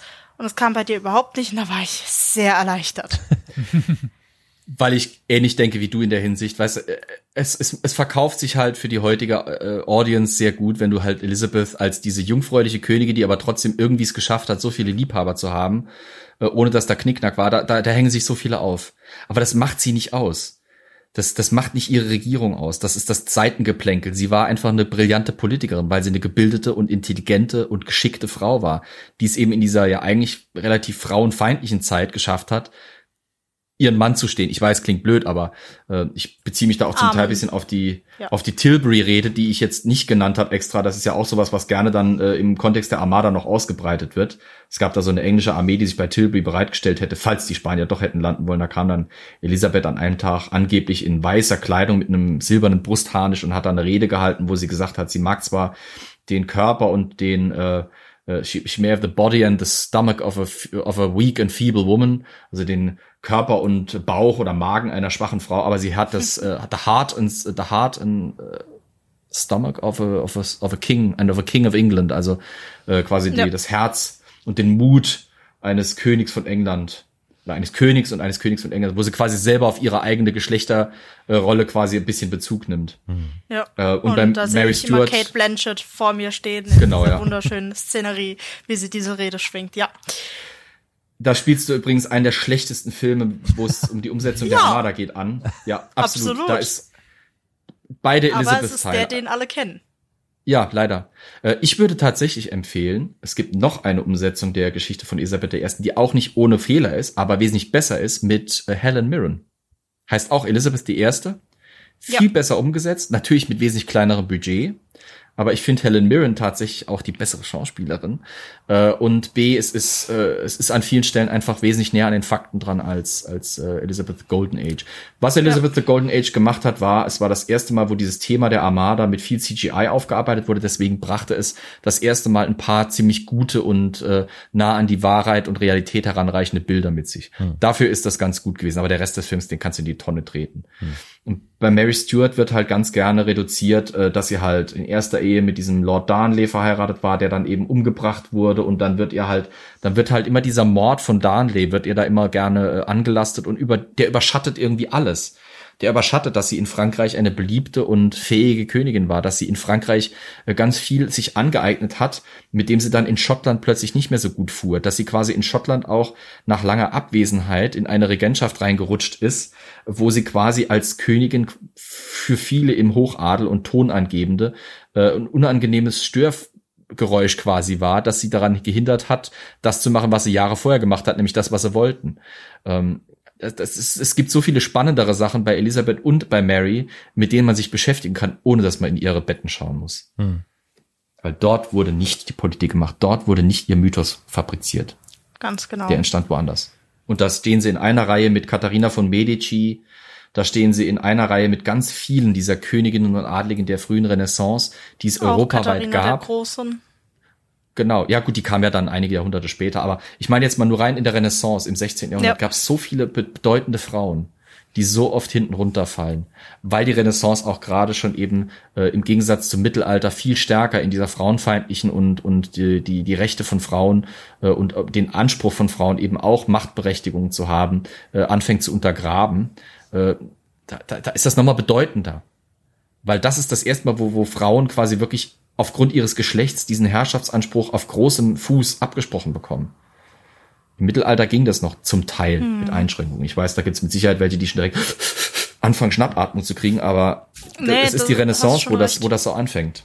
Und ja. dass gerade dort, gerade mit Elisabeth, eine dieser wichtigsten monarchischen, königlichen Figuren für die englische Geschichte entstehen konnte, ist beeindruckend. So, lang genug wieder Monolog gehabt. Okay. Ja, ich denke, mit einem Blick auf die Record-Zeit, die wir jetzt alle vor uns sehen, würde ich ganz schnell zum Schluss kommen. Ich denke, den oh Feedback-Block ja. hatten wir eigentlich schon am Anfang. Ja. Und wie er uns reicht, ich denke, das ist jetzt auch nicht so schwer und das kann auch mit einer Folge ausbleiben, nicht wahr? Exakt. Ich denke, sämtliche Informationen steht hier auf unserer Website historia-universales.fm, äh, .fm, Entschuldigung. und da könnt ihr ja alles nachlesen. Slash Kontakt slash und ansonsten bedanken wir uns jetzt am Ende nochmal ganz herzlich ja. bei unserem lieben Sponsor, yes. dem ZEL, Zentrum für lebenslanges Lernen, ohne dass diese wunderbare, dieses wunderbare Format gar nicht möglich wäre. Ja, das ist nicht ganz wahr. Ähm, in der Form. Ich relativiere das mal ein bisschen und sage okay. mal, ohne euch, liebe ZuhörerInnen, wäre das natürlich nicht möglich bisschen rumschleimen muss man ja auch. Okay, also. Aber man kann sagen, wenn ihr solche Themen zum Beispiel auch öfter mal noch hören, wollt, schaut mal mhm. beim Zell hinein. Man kann ja da als Gasthörer sich eben einschreiben. Dort halten zum Beispiel auch Elias und ich Vorträge, wahrscheinlich auch nächstes Semester noch. Dort werdet ihr solche Sachen dann häufiger mitbekommen können, wenn ihr Interesse daran habt. Nur dann halt eben auf akademischen Niveauen als eher Monologe, als jetzt eben so schön dialogisch und bunt wie bei uns. Aber vielleicht verschlägt es euch ja dorthin und vielleicht sehen wir uns dann dort mal bei einer Online-Vorlesung. Wer weiß. Wir würden uns freuen und das Zell bestimmt auch. Wow. Okay, ähm, Flo, danke nochmal für deine äh, großartige Leistung. Finde ich klasse. Hat mir sehr danke. viel äh, Freude bereitet. Dann aber jetzt auch von meiner Seite vielen Dank, Flo, und äh, ein Wiederhören jo. in die Runde. Auf Wiedersehen. Adieu. Bis zum nächsten Mal. Ahoi.